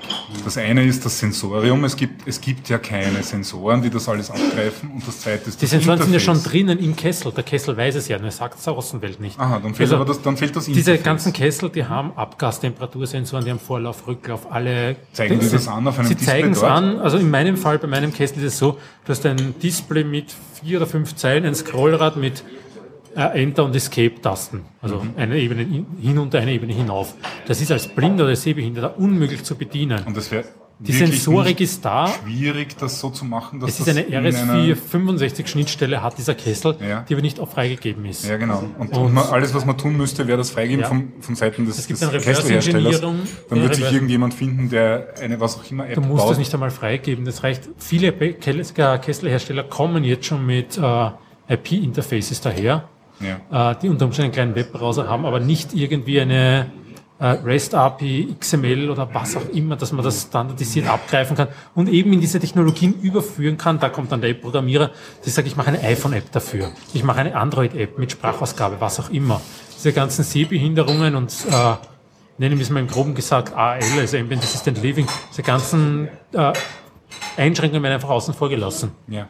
Ja, und der, in der Folge erzählt er sogar, dass er unterschreiben hat müssen beim Hersteller seines äh, Heizungsbauers, er hat unterschreiben müssen, dass er die Heizung nie einheizt. Was natürlich vollkommen absurd ist, dass du dir eine Heizung kaufst, die du nicht einheizen darfst. Aber ja, gut, das Da ist. muss sich immer jemanden kommen lassen, der Ja, sich klar. für ihn einheizt. Natürlich, genau. Er heizt halt gerne mit Scheitholz, weil es für ihn am günstigsten ist, aber hat aber einen Ölkessel, der im Notfall anspringt. Und sein Ziel war, und das ist es gegangen, ähm, Möglichkeiten herauszufinden. Es gibt leider de facto keine, weil Homematic bietet nicht die Möglichkeit eines Abgastemperatursensors. Die haben nur bis, schlag mich tot, 59 Grad oder 60 Grad irgendwo in der Größenordnung. Abgase haben halt weit mehr bei Holzvergasern, die sind irgendwo bei 180, 200 Grad. Und einfach herauszufinden, wie kann er wissen, wann er ein, Scheit äh, ein neues Holz nachlegen muss. Er muss Ja. jetzt de facto draufgreifen. Ich glaube, das ist nicht so prickelnd bei 180 Grad, um herauszufinden, brennt das Ding überhaupt noch oder wie stark brennt das. Und allein darum ist es gegangen, einfach einmal aufzuzeigen, dass das ein Punkt ist für Heizungshersteller. Ich habe diese Folge dann auch an alle Heizungshersteller geschickt, leider kein Feedback bekommen, wieder erwarten, dass das einfach ein Punkt ist. Auch Blinde wollen es im Winter warm haben. Man glaubt es kaum. Und äh, auch für Blinde ist es nicht mehr up to date, eine Gasheizung sich in die Wohnung zu hängen. Und wie gesagt, die Sensorik, jeder Kessel hat diese Sensorik, die meisten haben Lambda-Sonden. Die Sensorik ist da, die Daten sind da, du hast Schnittstellen und sie sind nicht freigegeben. Das heißt, in jedem, in jeder neuen aktuellen Heizung hast du irgendeine Form von Mikroprozessor drinnen, weil der Installateur kommt nicht und stellt das am Gerät ein, der stöppelt seinen PC an, spielt das drauf, Ende Gelände, fertig ist die Geschichte. Ich bin mir nicht sicher, ob ich jetzt da großartig Werbung für diese Veranstaltung machen will, weil sie doch üblicherweise schon recht ausgebucht ist. Aber es gibt einmal im Jahr den Accessibility Day. Link dazu folgt dann in den Shownotes. Äh, Das ist eine, eine, eine kleine Eintageskonferenz, die findet im, im TechGate statt, auf der Donauplatte. Ähm, wo es, dort ist es halt alles relativ Software- und Weblastig, aber äh, der Grundtenor ist halt meistens Leute schaut, es ist nicht so schwierig, die Sachen so zu machen, dass sie für einen, eine blinde Person oder eine taube Person oder was auch immer im, im gegebenen Fall ist, halbwegs anwendbar ist. Niemand erwartet, dass es perfekt zu verwenden ist für eine solche Person, aber zumindest halbwegs sollte man halt damit zurechtkommen können. Aber der große Vorteil, wenn ihr was so macht, dass eine blinde Person es verwenden kann, ist, alle anderen können es auch viel besser verwenden. Also es hat einen positiven Effekt dann auf die generelle Usability. Das ist einfach, es ist einfach ein Nettogewinn, wenn man sich um solche Dinge kümmert. Es ist nicht so schwierig, das zu machen. Man muss es nicht von Anfang an perfekt machen und das, was hinterher rauskommt, bringt allen Kunden was und glückliche Kunden sind in Kunden, die Dinge Umfeld, kaufen. Wie gesagt, die Sensorik ist da. Ja. Äh, Bis jetzt, ich habe auch mit viel mit den Pelletsherstellern oder Pelletskesselherstellern in meinem Fall ähm, Kontakt aufgenommen und denen versucht klarzumachen, dass es eigentlich eine Notwendigkeit ist. Viele haben sich stur geschalten. Und mich gleich entschuldigen, ich bin da immer sehr emotional bei dem Thema, weil mich das einfach abgrundtief ärgert, dass man, dass man bei so einem Thema äh, sich so auf stur stellt und sagt, mein Ja, was, Kessel was haben steht Sie auch davon, wenn Sie das irgendwie geschlossen und geheim halten? im Normalfall ist es so, wenn du einen, Be- einen Kessel kaufst, egal welches Ding, machst du dir über sowas keine Gedanken als Sehender. Du stellst das in den Keller und kommst viel später drauf, dass du vielleicht eine Solaranlage integrieren möchtest. Wenn dieses Werkel aber mit der Außenwelt nicht spricht, tust du dir das schwer. Und dann ist ihnen schon wurscht, dann haben sie den Kessel verkauft. Und das ärgert mich einfach total. Mich persönlich jetzt einfach aus dem Grund, weil es schwierig ist, diese ganze Heizungsthematik in ein Home Automation System oder Hausbussystem zu integrieren. In dem Fall bei dem einem Interview, den ärgert es insofern, weil es für ihn nahezu unmöglich ist zu erkennen, ob das Ding jetzt brennt oder nicht, ob es gut brennt oder ob es nur dahin kokelt, seinen Schornstein verrußt. Er hat keine Möglichkeit, das zu ermitteln, obwohl er eigentlich umweltschonend heizen will, weil er, ich glaube, der hat irgendwie einen Waldbestand oder das Holz relativ günstig. Das ist naheliegend, dass man einen Scheitholzvergaser hat. Ja, da wollte ich einfach aufzeigen, dass ähm, das war für mich eigentlich dann ein Punkt, an den ich persönlich zu dem Zeitpunkt noch gar nicht gedacht habe, einfach weil es mich nicht betrifft. Und der hat mir eigentlich die Augen geöffnet. Schau, äh, der hat im Prinzip dieselbe Anforderung an das Gerät, aber aus einem, jetzt sage ich aus einem anderen Gesichtspunkt oder Blickwinkel ist das natürlich blöd bei einem Blinden, so, aber aus einer ganz, ganz anderen Notwendigkeit heraus. Aber im Grunde genommen wollen wir beide den Informationen von dem Gerät. Ich glaube, der Harald, der gerade ist, nickt mit dem Kopf. Er kennt die Problematik, diese Geschichte mit seiner, mit, sein, mit seiner Hütte, die irgendwo in der Prärie steht und er möchte seinen Pelletskessel stellen. Der, In den Bergen bitte. in den Bergen ist ja Prärie, wurscht. Das ist genau dasselbe.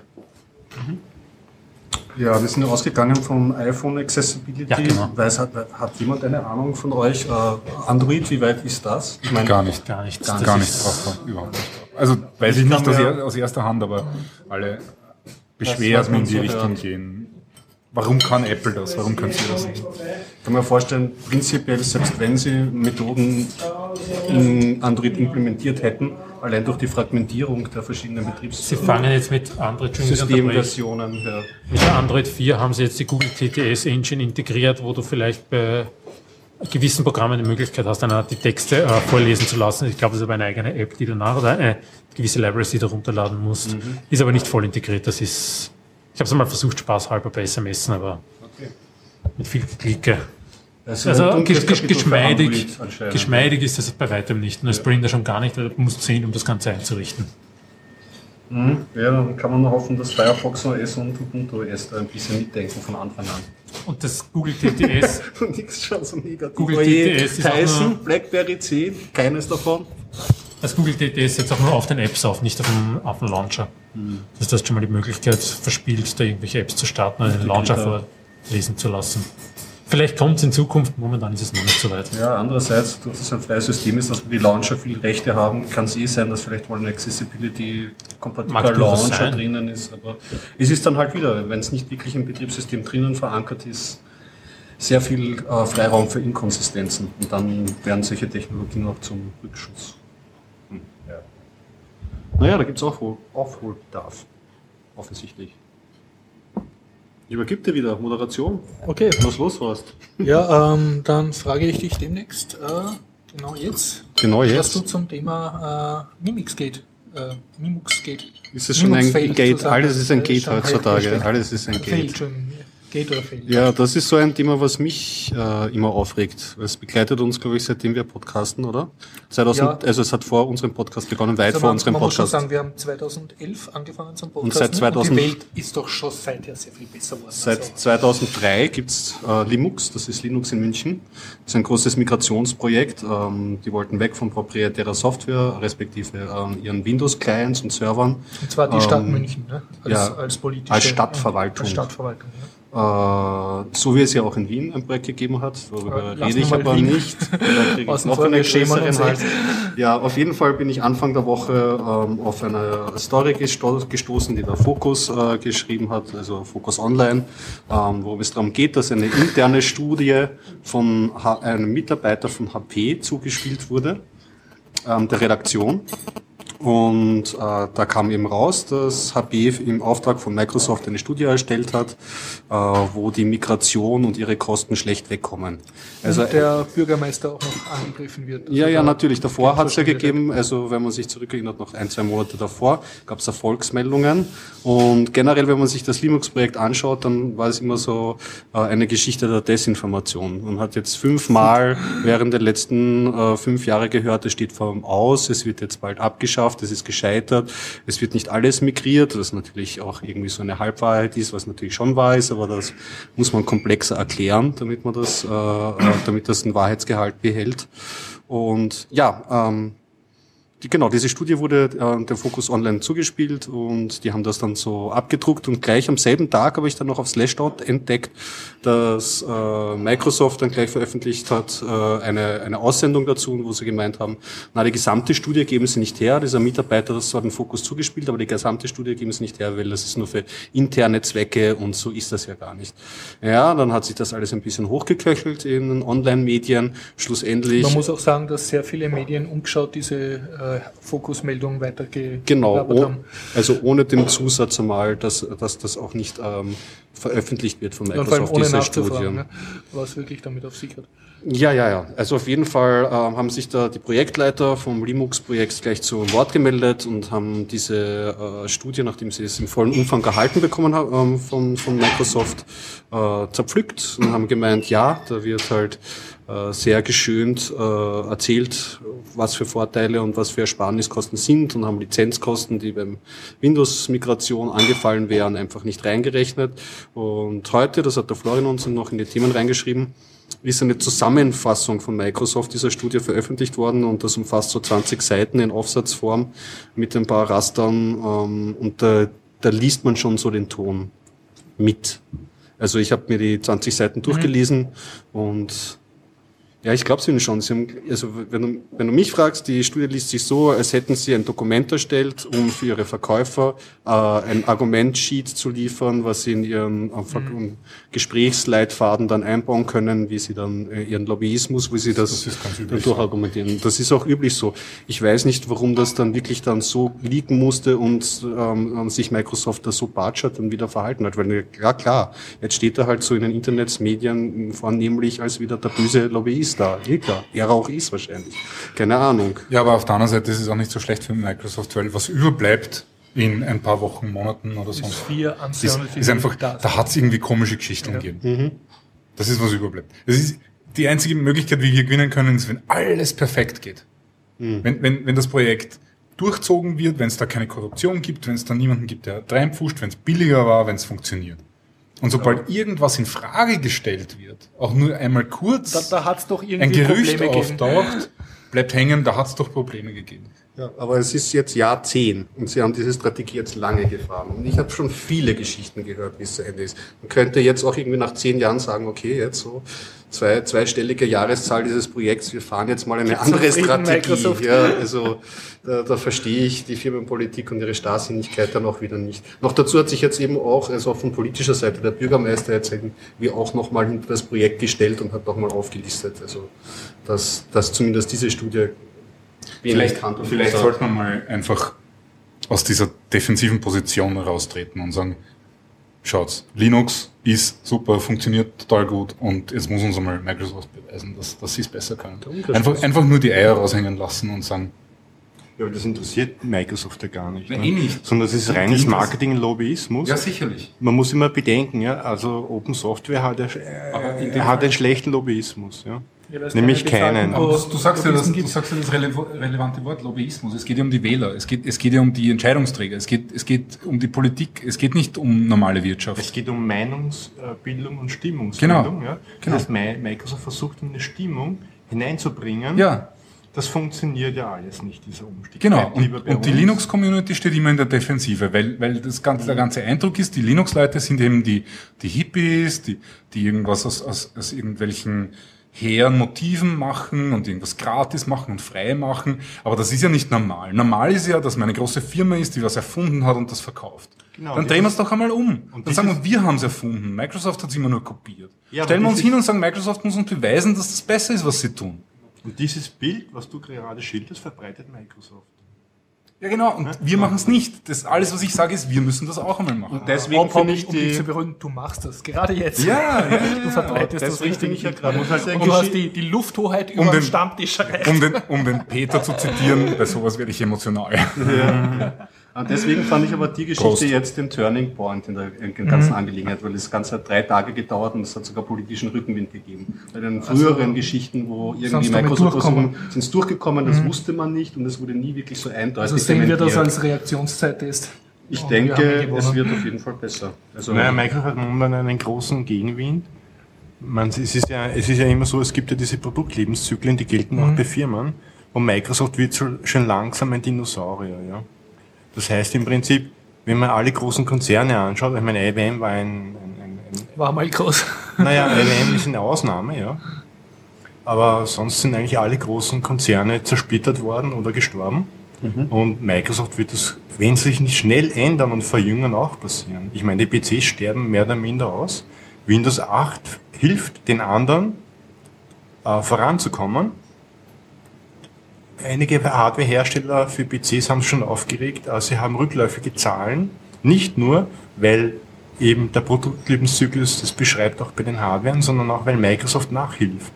Äh, weil die User damit angeblich nicht zurechtkommen. Ein gutes Beispiel war ESA diese Woche.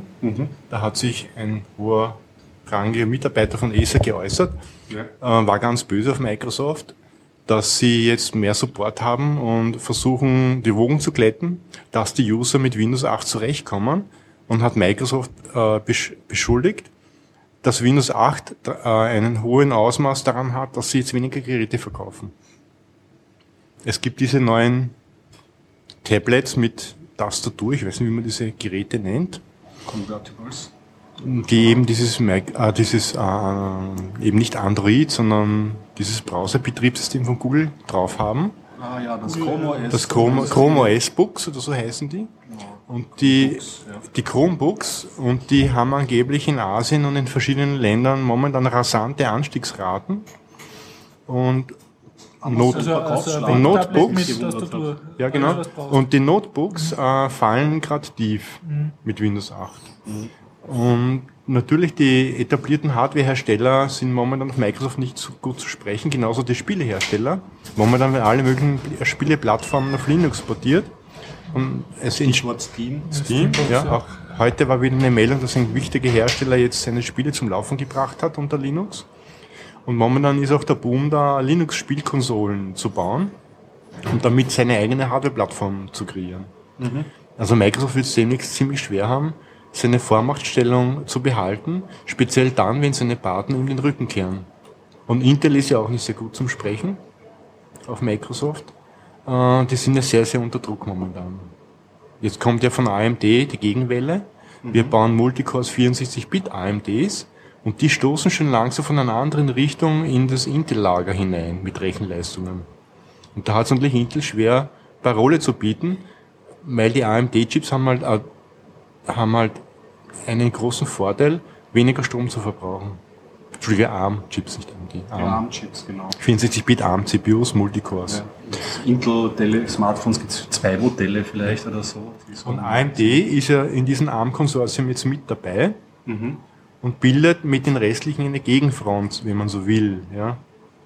Ich, ich formuliere das jetzt überspitzt in die Ku- Zukunft betrachtet, aber diese Fronten zeichnen sich momentan ab und die Zeiten rennen immer schneller und deswegen sehe ich, ich meine, das ist meine persönliche Meinung, ja, deswegen sehe ich momentan äh, Microsoft in einem sehr, sehr großen Zugzwang. Und sie haben natürlich auch das Problem Wechsel der Generationen. Die tun sich Steve leicht, zu Wird zwar hochgejubelt, aber irgendwie bewegt er nichts. Ja. Die Windows 8 Leute wurden gefeuert Von wem wird der hochgejubelt? von der Presse. Ja, wird doch eh so, da ist doch Oder von internen Meldungen, ja. der Monkey Boy und Ja. jede alte Generation. Abgesehen davon, dass er eine lächerliche Figur ist. Naja, Abgesehen davon, dass er eine, eine lächerliche Figur ist, er ist als, als, als Man Firmenchef ist er unbrauchbar. Ja. Einfach haben sich weder Visionen noch, noch, noch Technik. Und bis jetzt hat ja. Microsoft äh, regiert äh, mit, ich, ich bezeichne das als unfaire Mittel. Ja. Sie Mhm. haben ja die Hardwarehersteller erpresst und haben gesagt, wenn ihr andere Betriebssysteme auf ihrer Hardware, auf eurer Hardware installiert, dann können wir Windows leider nicht liefern. Sie haben ja ein Monopol. Natürlich aus technischen Gründen können wir Ja, sie dann nicht versuchen mit liefern. allen ne? Mitteln, so wie bei den Netbooks, wo sie dann auch plötzlich für Windows XP noch länger Support geliefert haben und Updates, damit sie einfach auch auf diese Plattformen kommen äh, und auf diese Geräte Wer kommen. sich auf die Linux Netbooks noch erinnert, das war ja ein gutes Beispiel. Nachdem die Hersteller Linux Netbooks ausgeliefert haben und parallel XP Windows gegangen. Ja. Netbooks, hat Microsoft, nachdem Linux eine gewisse Größe erreicht hat und gefährlich wurde für Microsoft, hat Microsoft die Hersteller erpresst und gesagt, wenn ihr das weitermacht und über einen gewissen Level hinauskommt, können wir leider kein Windows liefern. Aber aus technischen Gründen. Natürlich nicht aus marktwirtschaftlichen, weil es ja eigentlich ja nicht erlaubt ist. ne? War auch wirklich ungeeignet, diese XP-Installation auf den Netbooks. Ja, aber damit haben sie das abgedreht und die Linux-Installationen haben abgenommen. Nur gegen Google können sie diese Mittel nicht mehr einsetzen, weil Google seine eigenen Hersteller hat. Jetzt respektive für die Chromebooks Samsung, glaube ich, stellt gibt es her. eben zwei Fronten, Microsoft mit seinen Herstellern und Google mit seinen Herstellern und die Fehler wachsen zusammen. Interessant wird, wird's, wer wird die Oberhand gewinnen? Apple ist natürlich sehr intelligent, die halten sich zurück und sagen, wir bauen nur Produkte im oberen Preissegment zum Absahnen und haben dadurch einen Nischenmarkt. Die können durch diese zwei eigentlich nicht angegriffen werden. Naja, das ist ihre, ihre offizielle Strategie, die sie bis Nein, fahren. erstens einmal ist das keine offizielle Strategie von Apple, sondern maximal eine Strategie von Apple. Zweitens einmal, weil wir gerade bei Samsung waren, hat Apple da auch wieder ein Problem. So einfach kannst du es jetzt nicht hinstellen. Ja, Apple, Apple baut keine Computer. Apple lässt Samsung Computer bauen. Sie vermarkten es äh, als, als hochpreisige, Ja, das interessiert ja niemanden. naja, die Apple-Fangemeinde. Aber die Apple Fan, du kannst nicht auf der einen Seite sagen, Apple hat keinen Marktanteil und auf der anderen Seite die Apple Fangemeinde als so Apple wichtig hat einen großen Der Punkt, Marktanteil. der Punkt ist, Apple und Samsung liegen im Clinch. Ich weiß nicht, ob sie noch im Clinch liegen. Es gab Ja, dieses offizielle Abkommen, wo sich Microsoft, sagen wir so, alle, diesen große, alle diese großen Partner haben ja die Kodak-Patente gekauft in einem Konsortium. Warum? Weil äh, die, Ö- äh, die US-amerikanische Regierung eingeschritten ist und gesagt hat, ihr müsst eure Patentkriege auf amerikanischem Boden beenden, ihr schadet dem amerikanischen Staat und das wollen wir nicht und hat eingegriffen und hat die Firmen aufgefordert, ihre Patentstreitigkeiten beizulegen. Warum Daraufhin, das Samsung? Daraufhin hat Apple, Microsoft und Google einen Friedensvertrag unterzeichnet und haben gemeinschaftlich diese amerikanischen Konzerne und noch weitere die Kodak-Patente erstanden. In einem Pool, damit eben die Chinesen das nicht erstehen können. Aber warum? Um es gegen sie kurze, kurze. Zwischenfrage, warum wird die US-Amerikaner interessieren, was die Chinesen für Patente haben? Lies es nach, es ist nur das, was ich nacherzähle, was ich halt in Artikeln Das, das, lese. klingt jetzt, das klingt jetzt sehr nach Verschwörungstheorie, weil das wäre nicht das erste Mal, dass die Amerikaner irgendwelche Patente für unwichtig erklären, weil sie nicht amerikanische Patente sind. Ihnen war wichtig, dass die Kodak-Patente durch diese großen amerikanischen Kon- Konzerne in einem Konsortium gekauft werden. Das Mehr weiß ich darüber das nicht, Ist, ja. Das hat ohnehin alles nichts mit Technik und Entwicklung zu tun, sondern nur Was mit etwa haben, Welten. Haben Und Patente deswegen was kommen mit wir Technik auch und so Entwicklung zu in eine tun? Politikdiskussion rein, weil Ja, die ja, ganze ja. Patentpolitik ist eine Das- undurchsichtige Politik Suppe. nämlich, da ist nichts mehr, da ist nichts mehr mit Entwicklung. Ja. Ja, Patente werden ja nur noch zur Abgrenzung für Kriege verwendet und Ja, nicht genau für das, was sie erfunden Genau wurden. ist Deswegen es. können sie verboten. Ja, du lachst, aber äh, sie sind ja zweckentfremd Ja, aber da kommen wir, worden. das ist ja genau mein Punkt, da kommen wir ja wieder in eine andere, in eine ganz andere Schiene rein. Es ist ja gerade dann darum gegangen, wer irgendwelche, irgendwie welche Betriebssysteme verkauft auf welche Hardware und die wird von wem hergestellt. Das ist kein Problem. Der Biertaucher Poli äh, Podcast ist immer hochpolitisch. Also, Ja, ja, das ist auch okay, ich bin, da bin ich voll dafür. meine, meine Erklärung ist ganz einfach. So, sobald es um viel Geld geht, wird es auch politisch. Ja, schon. Und das ist halt einfach so. Und da wären auch die Amerikaner immer sehr nationalistisch. Wenn ich mich kurz einflechten darf mit einem Themenwechsel, aber Nein, ich bleibe Okay, noch dabei. bitte. Einspruch abgelehnt. Nein, ich, ich, möchte, ich möchte nur kurz noch anhängen, wir können noch ein bisschen zu positiverer Hardware kommen. Positive Nämlich, das Hardware. wollte ich noch bringen, weil die News hat mich irgendwie gefreut. Äh, Firefox OS, also die Mozilla Foundation entwickelt ja auch ein mobiles Betriebssystem. Schauen wir mal, was daraus wird, aber man freut sich immer, wenn es da ein bisschen Bits und News dazu gibt. Und die bringen jetzt ein Developer-Phone raus, also eine Hardware, die ist ziemlich Basierend auf was?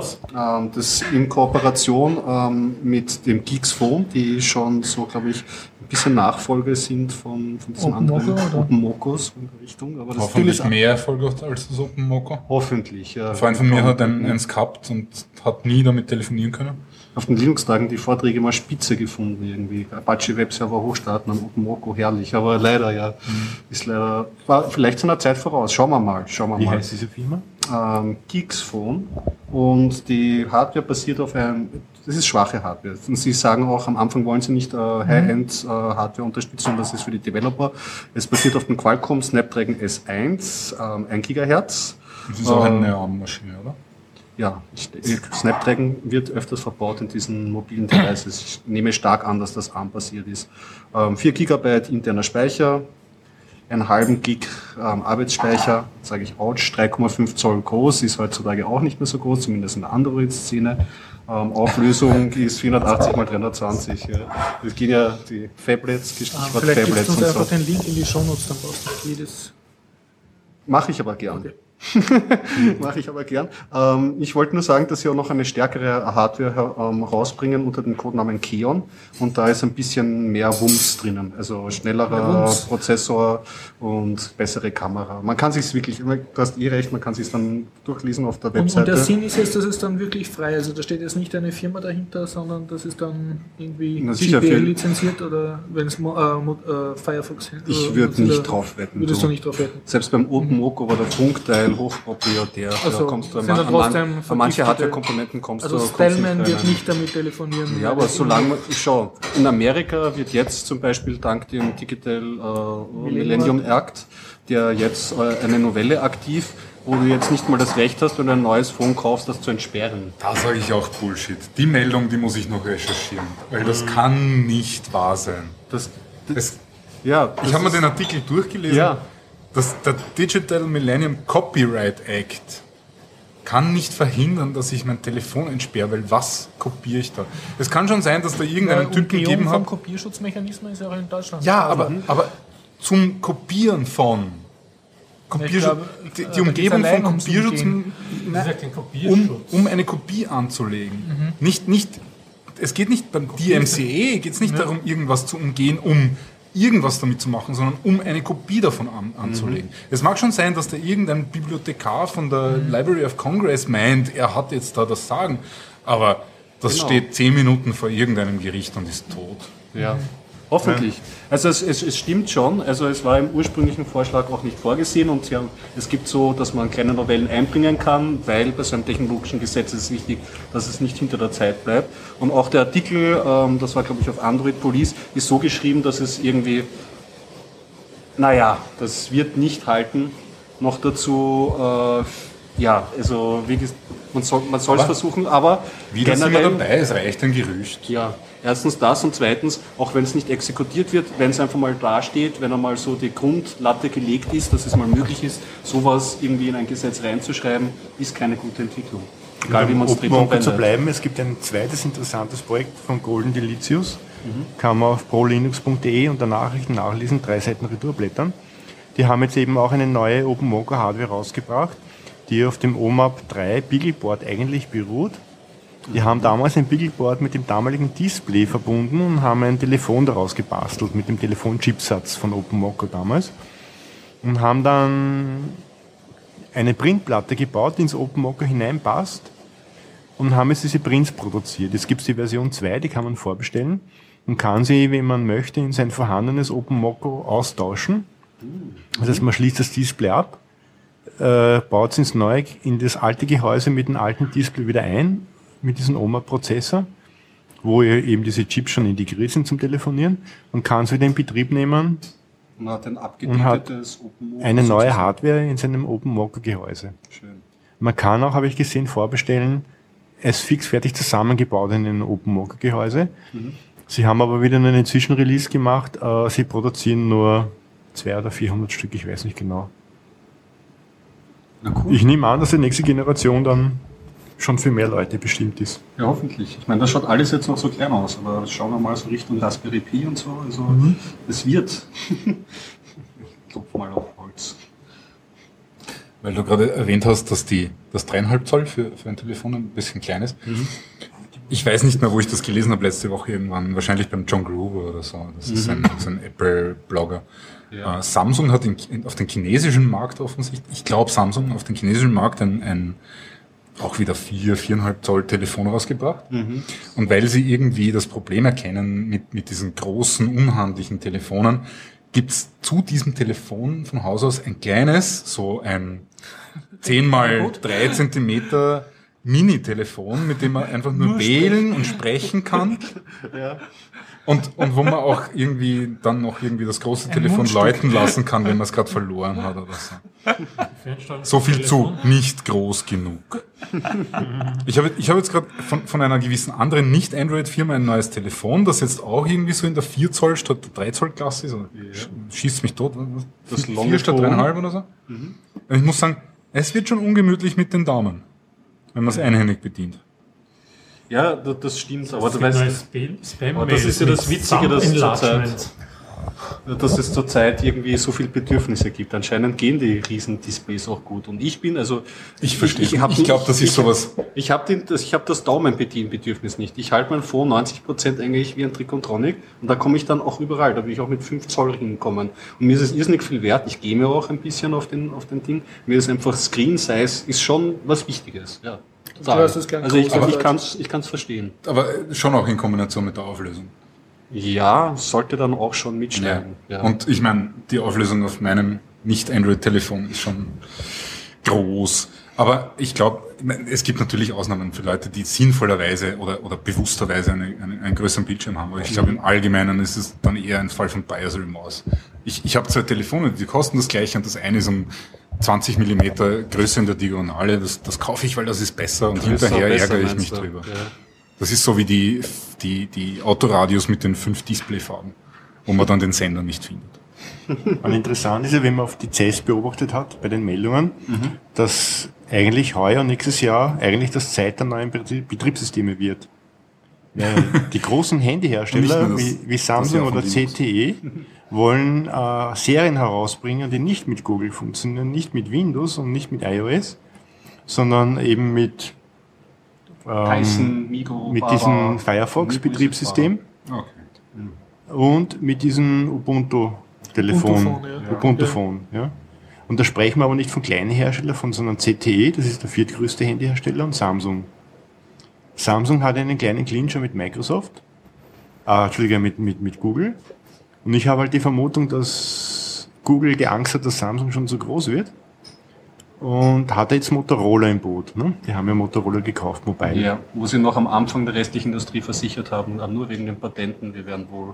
Naja, das war natürlich der erste Grund, um gegen Sie Microsoft bestehen zu können, weil, weil Nicht Motorola. Haben Sie nicht ja nur die, die, die Handset-Abteilung von... nur Mobile. Ja, eben, eben. Weil, also das ist schon ein Unterschied, ob man irgendwie Motorola hat oder die Handset-Abteilung Naja, von Motorola. Motorola Mobile haben sie gekauft. Warum? Wegen den Patenten. Ja, ja, ja, Weil ja. sie wurden ja von Aber- Microsoft bedroht. Aber Motorola ist eine, eine erfolgreiche Firma, die, die, die Equipment baut, das halt nicht in den Handsets ist, sondern in den Masten. Das, das ja, ist schon Motorola war in den roten Zahlen ganz tief und wurde Ja, dann zersplittert in zwei verschiedene Firmen. Ja, in den, in den, in denen der, in den roten Zahlen war und in denen der erfolgreich war. Ich sage Ihnen, ich, ich sage Ihnen, man muss aufpassen, dass man nicht sagt, Motorola ist verkauft worden. Motorola das Mobile zwei, ist verkauft worden. Ja, das sind zwei sehr verschiedene Dinge.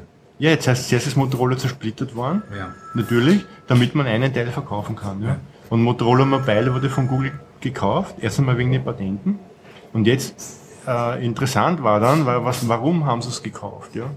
Dann hat aber, Mike, ähm, hat aber Google gesagt, na, wir lassen die Firma weiter bestehen, haben aber alle Werke in China verkauft. Und auch das Werk in Brasilien. Okay. Und auch ein, ein, ein Werk in, äh, in Südkorea. Jetzt kann man natürlich spekulieren, es gibt ja die Formel, wenn du eine Firma kaufst, behalte die Marke, verkaufe den Rest, weil die Marke ist immer mehr wert wie der Inhalt. Ja. Das haben sie nämlich auch getan. Und dann war die große Frage, die eh du gesagt hast, warum machen sie es nur wegen den Patenten? Das revidiert sich momentan aber wieder gerade, weil sie haben ein großes Forschungsprojekt gestartet, das heißt X-Tablet und X-Phone und wollen eben, sie haben nicht viel, sie haben eine Pressemeldung in allen Kanälen verbreitet, ein neues, ganz tolles Phone mit Keramikgehäusen, Ja, ja. Technologie in allen Formen und neuen Features bringen und haben da auch ganz schön viel Geld jetzt investiert, aber sonst hört man nichts drüber. Ja. Es wird halt interessant, wird das was? Und dann muss man natürlich parallel das betrachten, äh, warum verkracht sich jetzt Samsung mit Google irgendwie so im Rande, ja?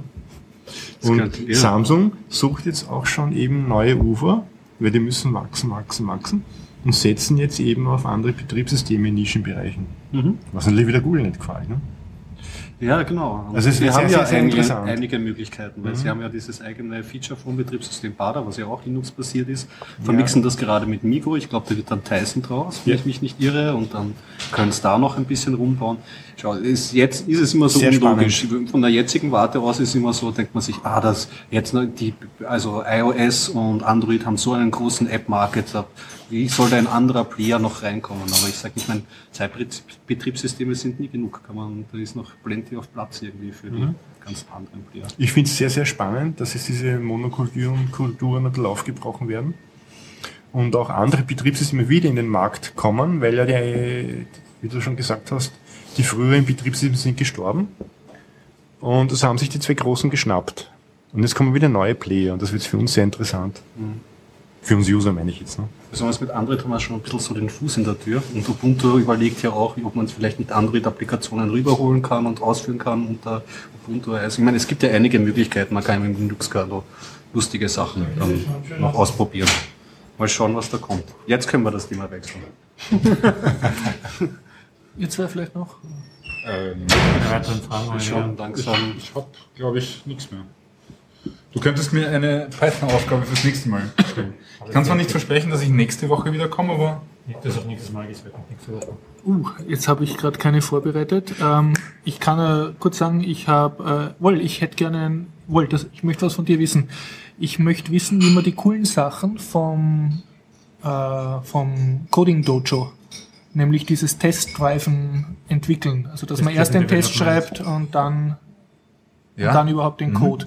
Wo finde ich das in einem gescheiten Buch, so dass ich es für ein Schulbuch in einsetzen einem, kann? In einem Buch weiß ich nicht, aber es gibt Oder auf jeden einem, Fall, äh, es kommt ja nicht, es kommt ja nicht aus der Python-Ecke. Ja. Äh, ich suche dir raus, oder ich frage mal den, den Andreas. Ähm, es, es gibt auf jeden Fall eine Webseite, die das Ganze abstrakt oder Okay. ich glaube unabhängig von einer Programmiersprache irgendwie vorstellt. Oder vielleicht mit irgendeiner, mit Java oder mit C++ oder ich weiß Cool, nicht. also wenn du mir da einen guten Tipp geben kannst, kann ich da. dann kann ich das in meine Tutorials oder, einbauen. oder du kommst, ähm, du kommst zum nächsten Das mache ich Python User sowieso, Group Treffen ja. oder so, da ist der Andreas sicher auch da und, und, und redst einmal mit ihm. Werde ich sowieso sein. Ja. Gut, äh, ich möchte euch nicht langweilen, aber ich habe noch zwei Themen, die ich sagen möchte. Ich bräuchte her dann dazwischen irgendeinen, der mich unterbricht, damit ich nicht zwei Themen und Serie äh, mache. Vielleicht könnt ihr alle. Ich mache ein drei Minuten schöner Leben zwischen. Passt, sehr ich gut. auch schöner Leben gesagt. Haha, schöner Leben. Okay, äh, dann äh, fange ich gleich an. Schöner Leben, Buchbesprechung. Äh, habe ein nettes Buch gelesen. Und zwar Vorgeschichte, ich war beim ähm, ähm, Medienbildung jetzt Barcamp. Da geht es darum, dass Pädagogen sich darum Gedanken machen, dass die Jugend von heute und die Gesellschaft zu wenig sich mit Computern auskennt und mit modernen Medien und dass das alles hoffnungslos veraltet ist. Und ähm, über das erzähle ich vielleicht ein anderes Mal über das Treffen, aber da lag so ein Buch und das hat geheißen Nerd Attack. Ja, und das habe ich dann aus Langeweile so reingelesen und mir dann sofort gekauft und in einer Nacht ganz durchgelesen. Äh, ich werde versuchen, es in die MetaLab-Bibliothek zu stellen als Spende. Und ich kann es sehr empfehlen für jeden, der in den 80er Jahren jung war, so wie der Peter zum Beispiel. Äh, und ähm, da- das ist geschrieben von, ich glaube, Günter Bruckner. Ich sage jetzt lieber keinen Namen, ich weiß nicht. Aber ähm, der ist äh, beim Spiegel ist er zuständig für das Ressort Netz, Netzwelt, also für Internetzeugs. Und der ist 73er Jahrgang und schreibt halt sehr schön, wie er aufgewachsen ist in den 80ern mit dem C64 und wie es eben diese ganze Internet-Tausch- und Share-Kultur gegeben hat, noch lang bevor es das Internet gegeben hat, in dem die Schüler einfach äh, ihre Disketten kopiert haben. C64-Disketten kopiert haben, wie blöd. Und äh, dann die äh, ganze Bewegung, äh, was dann später erst mit BitTorrent gekommen ist, dass es Seeder gibt und Leecher. Also äh, das gab es auch damals schon. Es gab Leute, die eben äh, Spiele gekauft haben, Spiele, die den Kopierschutz gecrackt haben, Leute, die das Intro gemacht haben von der Cracker-Gruppe und wieder andere, die das verteilt haben. Und es hat sozusagen auch den Diskettensklaven gegeben, dass man dann irgendwelche 13-Jährige, die unbedingt bei den coolen Hackern dabei sein wollten und haben halt das Frohen dann dauernd die Disketten beim Kopieren hin und her schieben müssen. Also er beschreibt diese Kultur sehr schön und witzigerweise jetzt halt mit dem Blick zurück, er sagt dann auch, was aus den Leuten geworden ist. Also der hat dann die und die Firma gegründet und der ist da schweinereich worden und so. Und er macht halt, äh, spannt dann einen großen Bogen bis halt kurz in die Jetztzeit, äh, so glaub bis 2009 oder so, äh, hört dann das Buch auf, ähm, halt in den mod- modernsten Entwicklungen jetzt mit, mit SOPA und, und den Internet-Zensurversuchen und so. Aber er schreibt sehr schön über die Nerd- und Hackerkultur, wie die dann Mainstream geworden ist. Er schreibt über die äh, wesentlich ältere Bewegung der Phone-Freaks, also die, wo der Steve Jobs herkommt, der in seiner Jugend hat er Bluebox verkauft, so Geräte, mit denen es die, dich einwählen konntest in die Telefongesellschaften und die dann durch Pfeiftone, die äh, hast dann gratis Ferngespräche nach China führen können und so. Also es war auch eine eigene äh, Freak-Gruppe. Er schreibt, wie, wie die Elektronik, äh, was die Elektronik Frontiers Frontier, Frontier äh, Foundation IFF, gegründet worden ist, wie sich eben so ein Hacker mit einem man vom Humble Bundle kennt. Genau, ja. äh, wie sich eben ein Hacker mit einem Multimillionär zusammengetan hat, äh, die eben damals schon diese ganz primitiven äh, BBS Mailbox-Computersysteme gehabt und dann sind sie mal geradet worden von so einem Polizeiagenten und dann ist dem Typen aufgefallen, wie wenig die Polizei da Ahnung hat und auf welche absurden Haftbefehlen heraus die da versuchen, die Szene äh, zu Auch, durchmischen. auch, sehr, auch sehr relevant, wenn man sich den Fall von Aaron Schwartz anschaut. Aaron Schwarz, ja, kommt, weiß es nicht, ob er in dem Buch vorkommt. Na, glaube, na, da ist er zu jung. Aber es kommt vor der Typ, der das Vorbild liefert für den Spielfilm 23, äh, deutscher Hacker, ich glaube Ja. Koch. Computer Group. Äh, Vom Chaos Computer, glaube ich, und auch der war Holland, der ist gestorben ist. Also er beschreibt diese Szene sehr schön und er beschreibt dann die Auswirkungen, was aus diesen Leuten und dieser Kultur wieder weitergekommen ist in die Okay. nächste Piratie-Szene. Also es liest sich wie ein Geschichtsbuch, wobei man, ich zumindest bei jeder zweiten Seite denke, ja, genau so war's, das, das habe ich auch gemacht, ja genau, und mit so Typen, die kenne ich auch. Also, so, du freust dich voll, so wie wenn Opi erzählt und du warst aber selber dabei. Ja, ja, genau so waren's, die goldenen 80er. Also für mich wirklich schön geschrieben, obwohl jetzt wesentlich wenig jetzt wirklich total Bewegendes oder Neues drin stand. Aber es war mal so ein, ein, ein Geschichtsbuch von uns für uns, kann ich das so sagen. Als, also jeder, der mit einem C64 aufgewachsen ist. Das war Also ein das Buch Zeitredakteur, hast du gemeint? von der Spiegel. Von Spiegel. Von Spiegel. Und ich werde versuchen, auf, ähm, auf den Biertaucher-Seiten eine, eine Zusammenfassung auch schreiben für Leute, denen das zu langweilig ist, Ich bin, das glaube ich, schon drüber lesen. gestolpert, bis veröffentlicht wurde. Es hat durchaus Kreise gezogen, das Buch. Okay, ja. Aber borgen. Ich kann es auch borgen, ja. gerne, gerne. Haben wir, ah, dann haben wir ein Projekt für, für dieses Book Crossing. Okay, ja, das war Macht mein Beitrag. Bookcrossing? Ich mache Bookcrossing, aber ich habe eigentlich bis jetzt erst ein einziges Mal eine Meldung gekriegt. Ja, Ich bin auch schon länger dabei, aber zu faul, um, um wieder mal ins Kino zu gehen. Im Heidenkino ist ein bisschen Bookcrossing. ja, ja. Aber das ins MetaLab, Kino zu das gehen und- MetaLab-Bibliothek ist ja auch ein Bookcrossing. Ja, aber das ist. Heiden gibt es ein Ja, ja, ja, ja, ja, ja. Einfach nur unten, wo das Popcorn verkauft wird. Da habe ich auch Das mal ist ein ja Buch mein geflattert. Hauptkino eigentlich. Ja. Sehr cool. Metalab ist mir zu inzestiös. Ich habe das Gefühl, dass das dann nicht Nur in die Welt bitte. hinaus. Ach so. Da- Das sind eh nur Leute, die mich kennen. Also, dann kannst du das Buch auch so geben. Ja gut, das war eigentlich schon mein Beitrag. Ja, ähm, dann unterbreche ich, weil du gemeint hast. Bitte schön, ja. Äh, ich habe eine, eine Empfehlung, ähm, eine Dokumentation aus dem letzten Jahr, 2012. Äh, Searching for the Sugar Man nennt sich die. Das Und ist ein Film oder? ist eine ein- Dokumentation und Okay. handelt über einen äh, Detroiter Musiker ähm, namens Sixto Rodriguez. Sagt euch der was, irgendwie vielleicht? Der hat einen Hit gehabt, den man kennt, das zumindest ich kennt, nennt sich eh schon Sugar Man. Das ist so sein Haupthit. Und der hat in den 70er Jahren zwei Alben, ähm, geht so in die Richtung Volkssänger, so wie der Bob Dylan. Und die zwei Alben wurden von der Kritik sehr gut aufgenommen, aber waren überhaupt kein kommerzieller Erfolg. So, äh, Gegenschnitt äh, Südafrika äh, wurde diese zwei Alben wurden sehr äh, sehr euphorisch aufgenommen. Die Musikkritiker von damals sagen, waren größer als die Beatles, größer als Elvis, größer als die Stones. Die haben ihn voll Damals Südafrika Apartheid, das war ein irrsinnige Hymnen für die Freiheit. Und er war auch dort touren. Ähm, doch nach Abschluss dieser Tour haben die südafrikanischen Me äh, Medien lanciert, dass äh, sich dieser äh, Sixto Rodriguez auf der Bühne erschossen hat. Äh, beziehungsweise umgebracht. Man weiß es nicht genau. Auf jeden Fall, Südafrika war davon überzeugt, dass dieser Mann tot ist. Äh, okay, jetzt so er wieder zurück in Amerika, nicht erfolgreich, lebt die nächsten 40 Jahre als Bauarbeiter. Komplett einfaches Leben, ähm, Arbeiterfamilie. In den 90er Jahren beginnen dann südafrikanische Musikjournalisten ähm, zu recherchieren, wie genau er gestorben ist. Und äh, im Laufe, und davon handelt die Dokumentation, wie sie das recherchieren, da ist da schön der Handlungsbogen aufgebaut, ähm, dass sie dann im Endeffekt draufkommen, dass er noch lebt. Und Und darüber also eine Dokumentation. sozusagen. ja, und er kommt dann in den 90er Jahren nach Südafrika. Macht nochmal eine Tour. War 40 Jahre Bauarbeiter, macht eine Tour und spielt auf seinem ersten Konzert vor Held. 5000 Leuten. Cool. Und er wird dann noch interviewt dazu. Er ist äh, sehr einfach und Ja.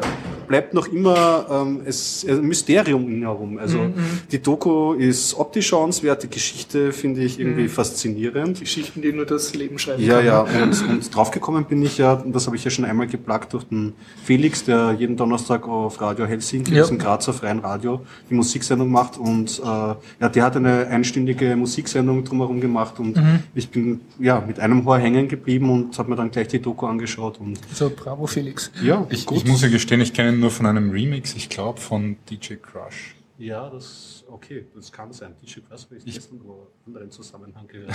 Ja. ja, das ist, und ich bin nicht dazu gekommen, jemals mir das anzuschauen. Was, weil ich habe schon ungefähr mitgekriegt, dass da eine interessante Geschichte dahinter Ja. ist, aber einfach Aber du gibst eine Empfehlung ab. Auf jeden Fall. Also Dokumentation ist sehenswert, die Musik natürlich auch. Also, obwohl ich nicht aus dieser Musikrichtung komme, gefällt's. Also auf jeden Fall spannend einfach. Irgendwie. Interessant. Hm. Ja. Ja, dann sind wir jetzt eh schon bei den schöner Leben-Themen. Ja. ich lebe hast- nicht schöner. Du lebst nicht schöner. Hast du keine Lebensverschönerungstipps für uns? Auf den Nein. Frühling warten. mein, mein, mein schöner Leben besteht aus Kochen, Kochen, ja? lang schlafen. Das, das, das war's im Großen und Ganzen. Nicht schlecht. Kein Kino, kein Fernsehen, kein Musik ab und zu, aber das letzte Woche war nur irgendwie ein, ein Album dabei von einem Freund empfohlen, das mich selber nicht so abgeholt hat. Das möchte ich jetzt auch nicht unbedingt empfehlen. Tut mir leid. I'm leaving you on a blue note. Okay, na dann kann ich noch kleine Sachen einflechten. Ähm, von der Susanne Mandl gibt es einen Naturklug-Podcast. Einen neuen? Äh, letztes Mal, nein, neun noch nicht, aber, oder neun? Habe ich letzte Folge nicht schon drüber erzählt? Über- Ja, also Eben, ja. hat auch schon bedankt. Aber sie hat, und sie so. hat einen Flutter-Button jetzt, äh, Flutter-Button eingebaut. Ah, sehr gut. Und zwar, weil der Bernd Schlapsit ja auch uns flattert Mhm. und ich und noch irgendein anderer haben mir das gesagt, also drei Leute reichen. und ja. Super, nein, ich Entschuldigung, nein, nein, dadurch, dass ich das gehört habe, sie muss schon wieder einen neuen rausgebracht haben. Okay. Ja, sonst hätte ich das jetzt nicht gesagt. Nein, sie hat schon wieder neue Sendung rausgebracht. Ja. Muss ich an mir selber schreiben, weil Ja. ich habe leider, zurzeit komme ich überhaupt nicht nach mit dem Podcast hören. Naja. Und sonst zum Thema schöner Leben noch. Ähm, Gigan Sandri, meine Webseite für Webvideofutter, äh, da hat diese Show äh, The Learning Town, also Learning Town von diesen zwei Komikern, Paul und Storm, haben jetzt die zweite Episode ihrer ersten Serie rausgebracht. Okay.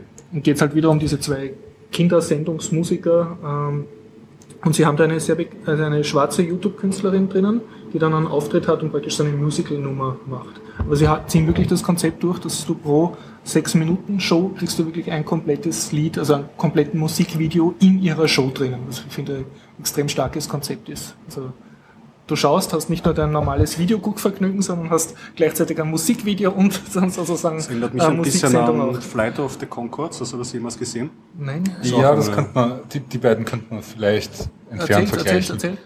Ja. Das ist eine australische oder neuseeländische Combo? Neuseeland, die spiele ich mir gerade ein, aber Also auch so eine eine Musikkomiker-Truppe, Ja. die hat halt witzige Texte und, und ist halt live auf der Bühne auch sehr sehenswert.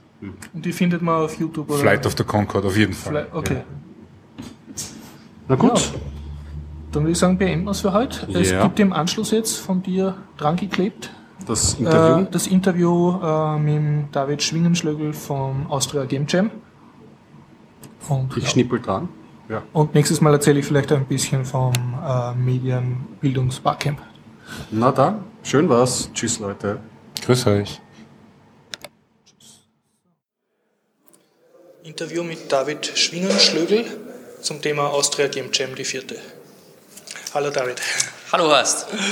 David, wir sind hier beim Austria Game Jam. Zum zweiten Mal in St. Marx. Habe ich das richtig im Kopf? Genau, zum zweiten Mal in Neumarx im Mediaquartier Marx 2.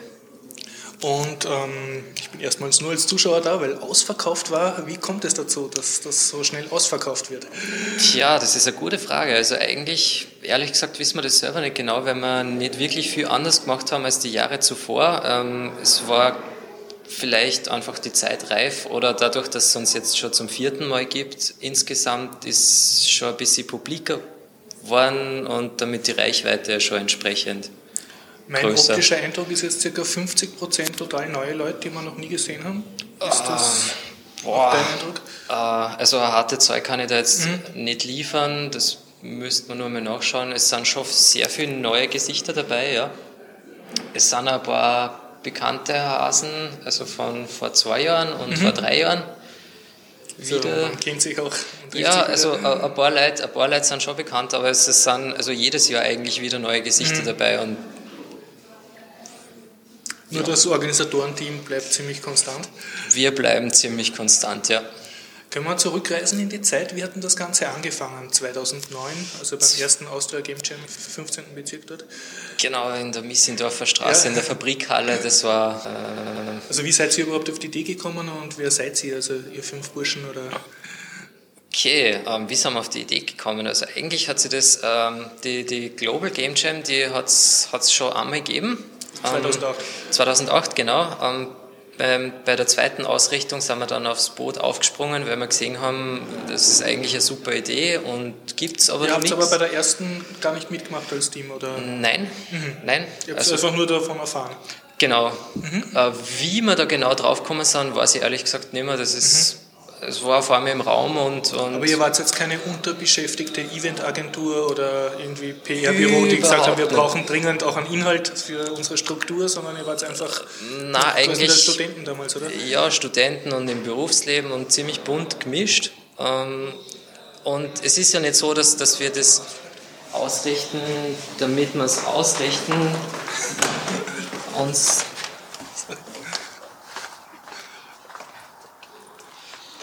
also für mich, für mich persönlich, ich möchte es einfach nur haben, weil ich finde, dass die Veranstaltung an sich eine tolle Sache ist und ich würde selber gern teilnehmen, nur beides lässt sich leider nicht miteinander vereinen, bis sie wer findet, der mir ersetzt. Also du würdest eigentlich auch ganz gern mitprogrammieren einmal. Ja, absolut. Also Mhm.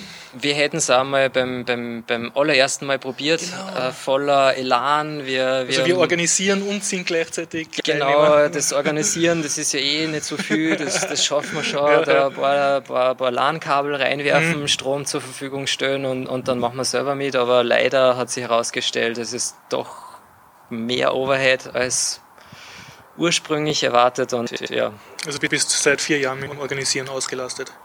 Genau.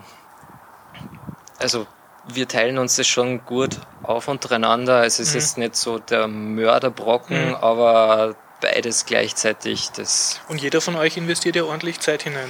ja, es geht schon, geht schon einiges an Nicht Zeit nur drauf. vor Ort, sondern Vorbereitung, nehme ich an, Nachbereitung. Ja, also eigentlich fast das, das, das ganze Jahr Mhm. über immer ein bisschen, damit wir ja, Sponsoren rechtzeitig kriegen, damit wir das organisieren, äh, finanzieren können.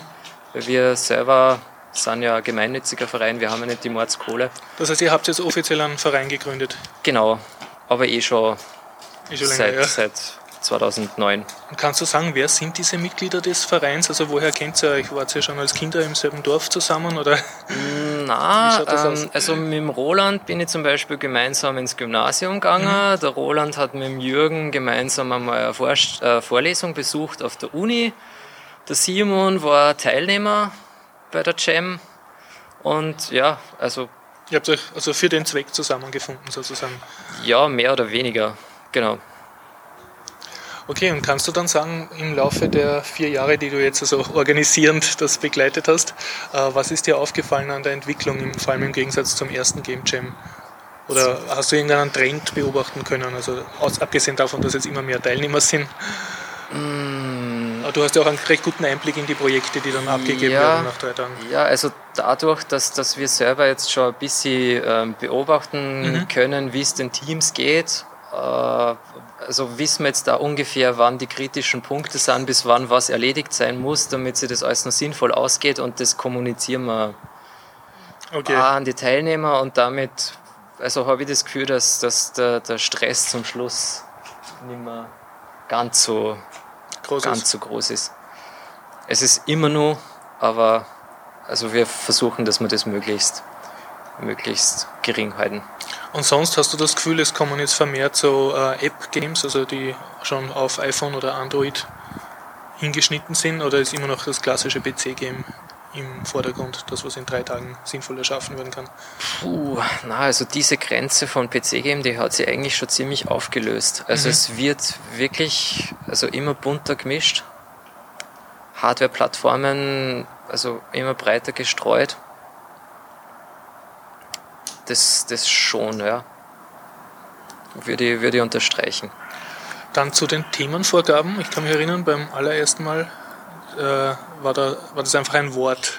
Und jetzt war es, glaube ich, überhaupt nur noch ein Soundeffekt, ne, zu dem man was dazu tun Genau, sollte. genau, letztes Jahr war es ein Bild. Ein Bild, genau, mit so einer Ähm, Schlange, die sich Genau, frisst. also ne? diese, diese Ouroboros-Schlange. Ähm, und heuer der, der, der Ton von einem Herzschlag. Was erwartest du für nächstes Mal? Einen Geruch? Oder? Also, wir haben gelernt bei, bei den Global Game Jam, äh, wir, wir, also wir spekulieren da nimmer. Das, wir okay. werden sicher überrascht Ihr lasst euch werden. überraschen. Ja. Wie schaut die Beziehung aus zum Team vom Global Game Jam? Also wo sind die und wie, was für ein Standing hat da Österreich? Also gibt es jetzt in Liechtenstein mehr Projekte oder kannst du da rankingmäßig was sagen? Puh, noch gar nicht, weil noch nicht einmal alle, alle ähm, Orte gestartet haben. Also Hawaii ist, ist Mhm. Durch nur die Ausstellung, Zeitverschiebung. glaube ich, durch die Zeitverschiebung. Mhm. Genau, das das geht nämlich immer ähm, Lokalzeit los Mhm. und dadurch gibt es dann gewissen, also gewisse Verzögerung. Ich weiß auch noch gar nicht, wie viel überhaupt teilnehmen insgesamt. Das erfahren wir auch erst. Weißt du von den letzten Jahren was, wie wir da jetzt zum Beispiel im Vergleich zu Dänemark gelegen sind mit Anzahl der Teilnehmer oder Na, na, was jetzt. was kannst nichts sagen? Aber das kann man, das kann man online auf Global Game Jam Nachschauen. nachschauen. Okay. Wenn jemand äh, Lust hat äh, zuzuschauen, der kann einfach äh, entweder jetzt heute oder auf der Abschlussveranstaltung dabei sein. Das? Genau, genau. Also wir haben jetzt in Kürze Public Hour bis 19 Uhr oder Mhm. morgen ab 16 Uhr die Abschlusszeremonie. Was erwartet einen da? Ah, Für einen, der noch nie da war? Naja, man kann sich das ungefähr so vorstellen, es ist ein großer Raum mit ein paar Tischen und Stühlen. Ähm, um die herum sitzen ein paar Leute mit Computern und Tablets, die wild durch die Gegend gestikulieren, schreien. Äh, und versuchen ein Spiel versuchen, zu entwickeln. ein Spiel zu entwickeln. Also zu es einem ist sehr, vorgegebenen sehr, Geräusch. Ne? sehr chaotisch eigentlich, aber doch wieder strukturiert. Also es ist so ein Wie viele Stunden hat man jetzt insgesamt Zeit von Bekanntgabe des Themas, bis man abgegeben haben muss? ähm, sind ziemlich genau 48 Stunden. 48 Stunden. Und man darf äh, fertige Bibliotheken schon verwenden oder man muss alles im Zuge dieser 48 Stunden erschaffen? Na, also es, es spricht überhaupt nichts dagegen, ein bestehendes Framework oder bestehende Engine zu verwenden. Die einzige Einschränkung, die es gibt, ist, dass das Spiel nachher unter Creative Commons äh, Lizenz publiziert werden muss. Ähm, wenn da nichts dagegen spricht, Okay, ja. lizenztechnisch, dann ist das absolut unbedenklich. Also Das heißt nicht nur jährlich ein Schub für die Game-Industrie, sondern auch eigentlich ein Schub für die Creative Commons-Bewegung. Das ist dann wieder, oder für die Ja, offene Sourcen kann man sagen, purzeln da schon immer ein paar tausend Spiele raus Mhm. mittlerweile, weltweit. weltweit. Nicht bei uns. Ja. Bei uns kannst du jetzt sagen, wie viele Teams sind angetreten? Ja, momentan haben wir, haben wir acht, acht Teams, Ja, die gerade werkeln. und wie viele Leute circa? Äh, die letzte, der letzte Stand von mir war knapp unter 40. 40 Leute. Mhm. So Weißt du in 38, Österreich von noch einem Team, das angetreten ist für die Global Game Jam? Mm, Offiziell registriert ist niemand auf Mhm. Global Game Jam, also da sind wir wirklich die einzigen Ja. da in Neumarx heraus. Könnte sich theoretisch eigentlich jetzt in Vorarlberg oder in Tirol Natürlich. selber sagen, wir machen Team Innsbruck oder so. Natürlich, ähm, also Vorarlberg wäre wär, also für mich persönlich jetzt okay. Ähm, Innsbruck, Salzburg, Linz fände ich jetzt irgendwie ein bisschen schade, weil das ja äh, Zusammenkommen sein soll und kein Zersplitten. Also denen würdest du empfehlen, sie sollen sich die Reise nach Wien gönnen.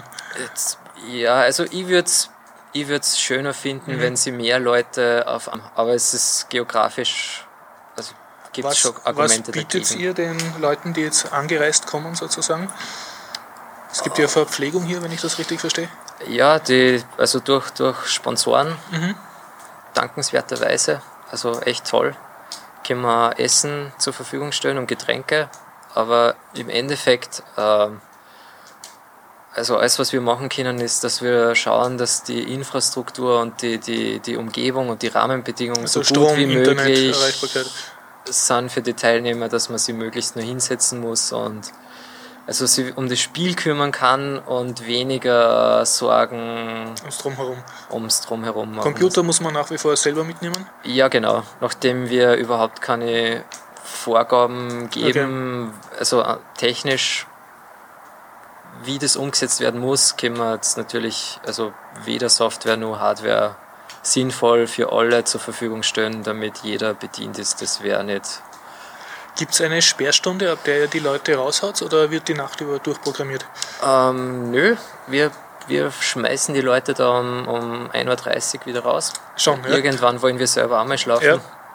Also es gibt nicht mehr wie beim ersten Mal, war gleich, dass, dass man noch durchmachen Genau, konnte. ja, ähm, die Teilnehmer können natürlich durchmachen. Ach so. Ähm, man kann sich schon irgendwo anders zusammensetzen. Also es ist schon vorkommen, dass man sie dann in einem Café trifft. Das aber hier die hat. Räume sperrt Die. Räume werden Ja. gesperrt.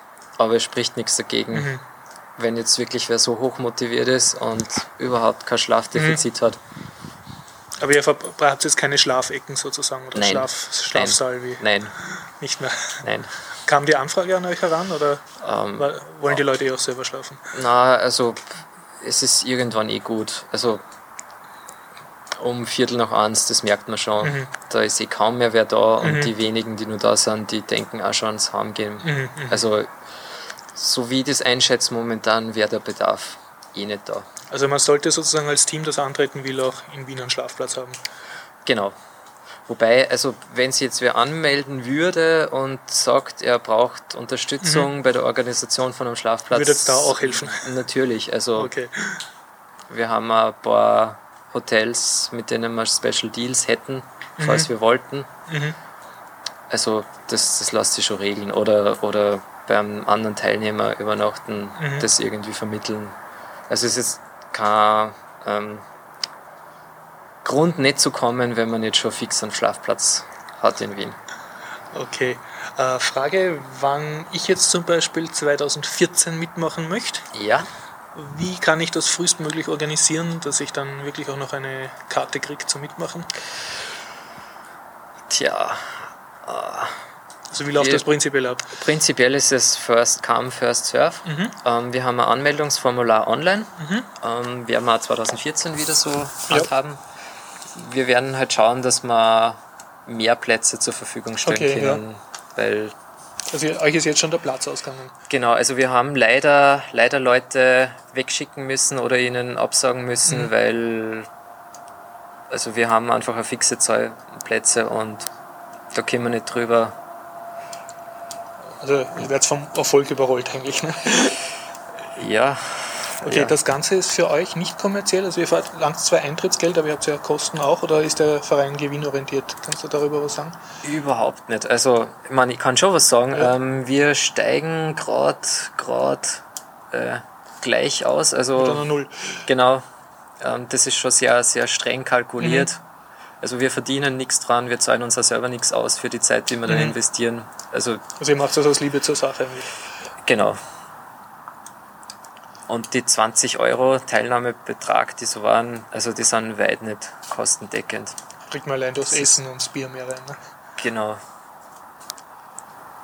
Eine Frage noch, und da du jetzt zum vierten Mal Ja. da bist, was war bis jetzt irgendwie das, das aufsehenerregendste oder das lustigste Erlebnis, das du gehabt hast im Zuge des Organisierens und der Global Game Jam, also der Austria Game Jams? Das Dann was oder das bemerkenswerteste? das bemerken. Also, was mir immer wieder ähm, völlig erstaunt und fasziniert ist, ähm, wie professionell die Teilnehmer teilweise an die Dinge herangehen, die vorher sagen, sie haben das noch nie gemacht. Mhm. Also, das erstaunt mich immer wieder, wie, wie tolle Sachen da rauskommen und wie, wie sie das alles selbst organisiert und wie, also auch innerhalb vom Team, wie sie, wie sie die Teilnehmer austauschen und, und wie sie voneinander lernen und das ist schon cool, muss ich sagen. Das gefällt mir. Beeindruckend. Okay. Gut, danke David Ja, und viel gern. Erfolg für die Rest der Veranstaltung. Danke.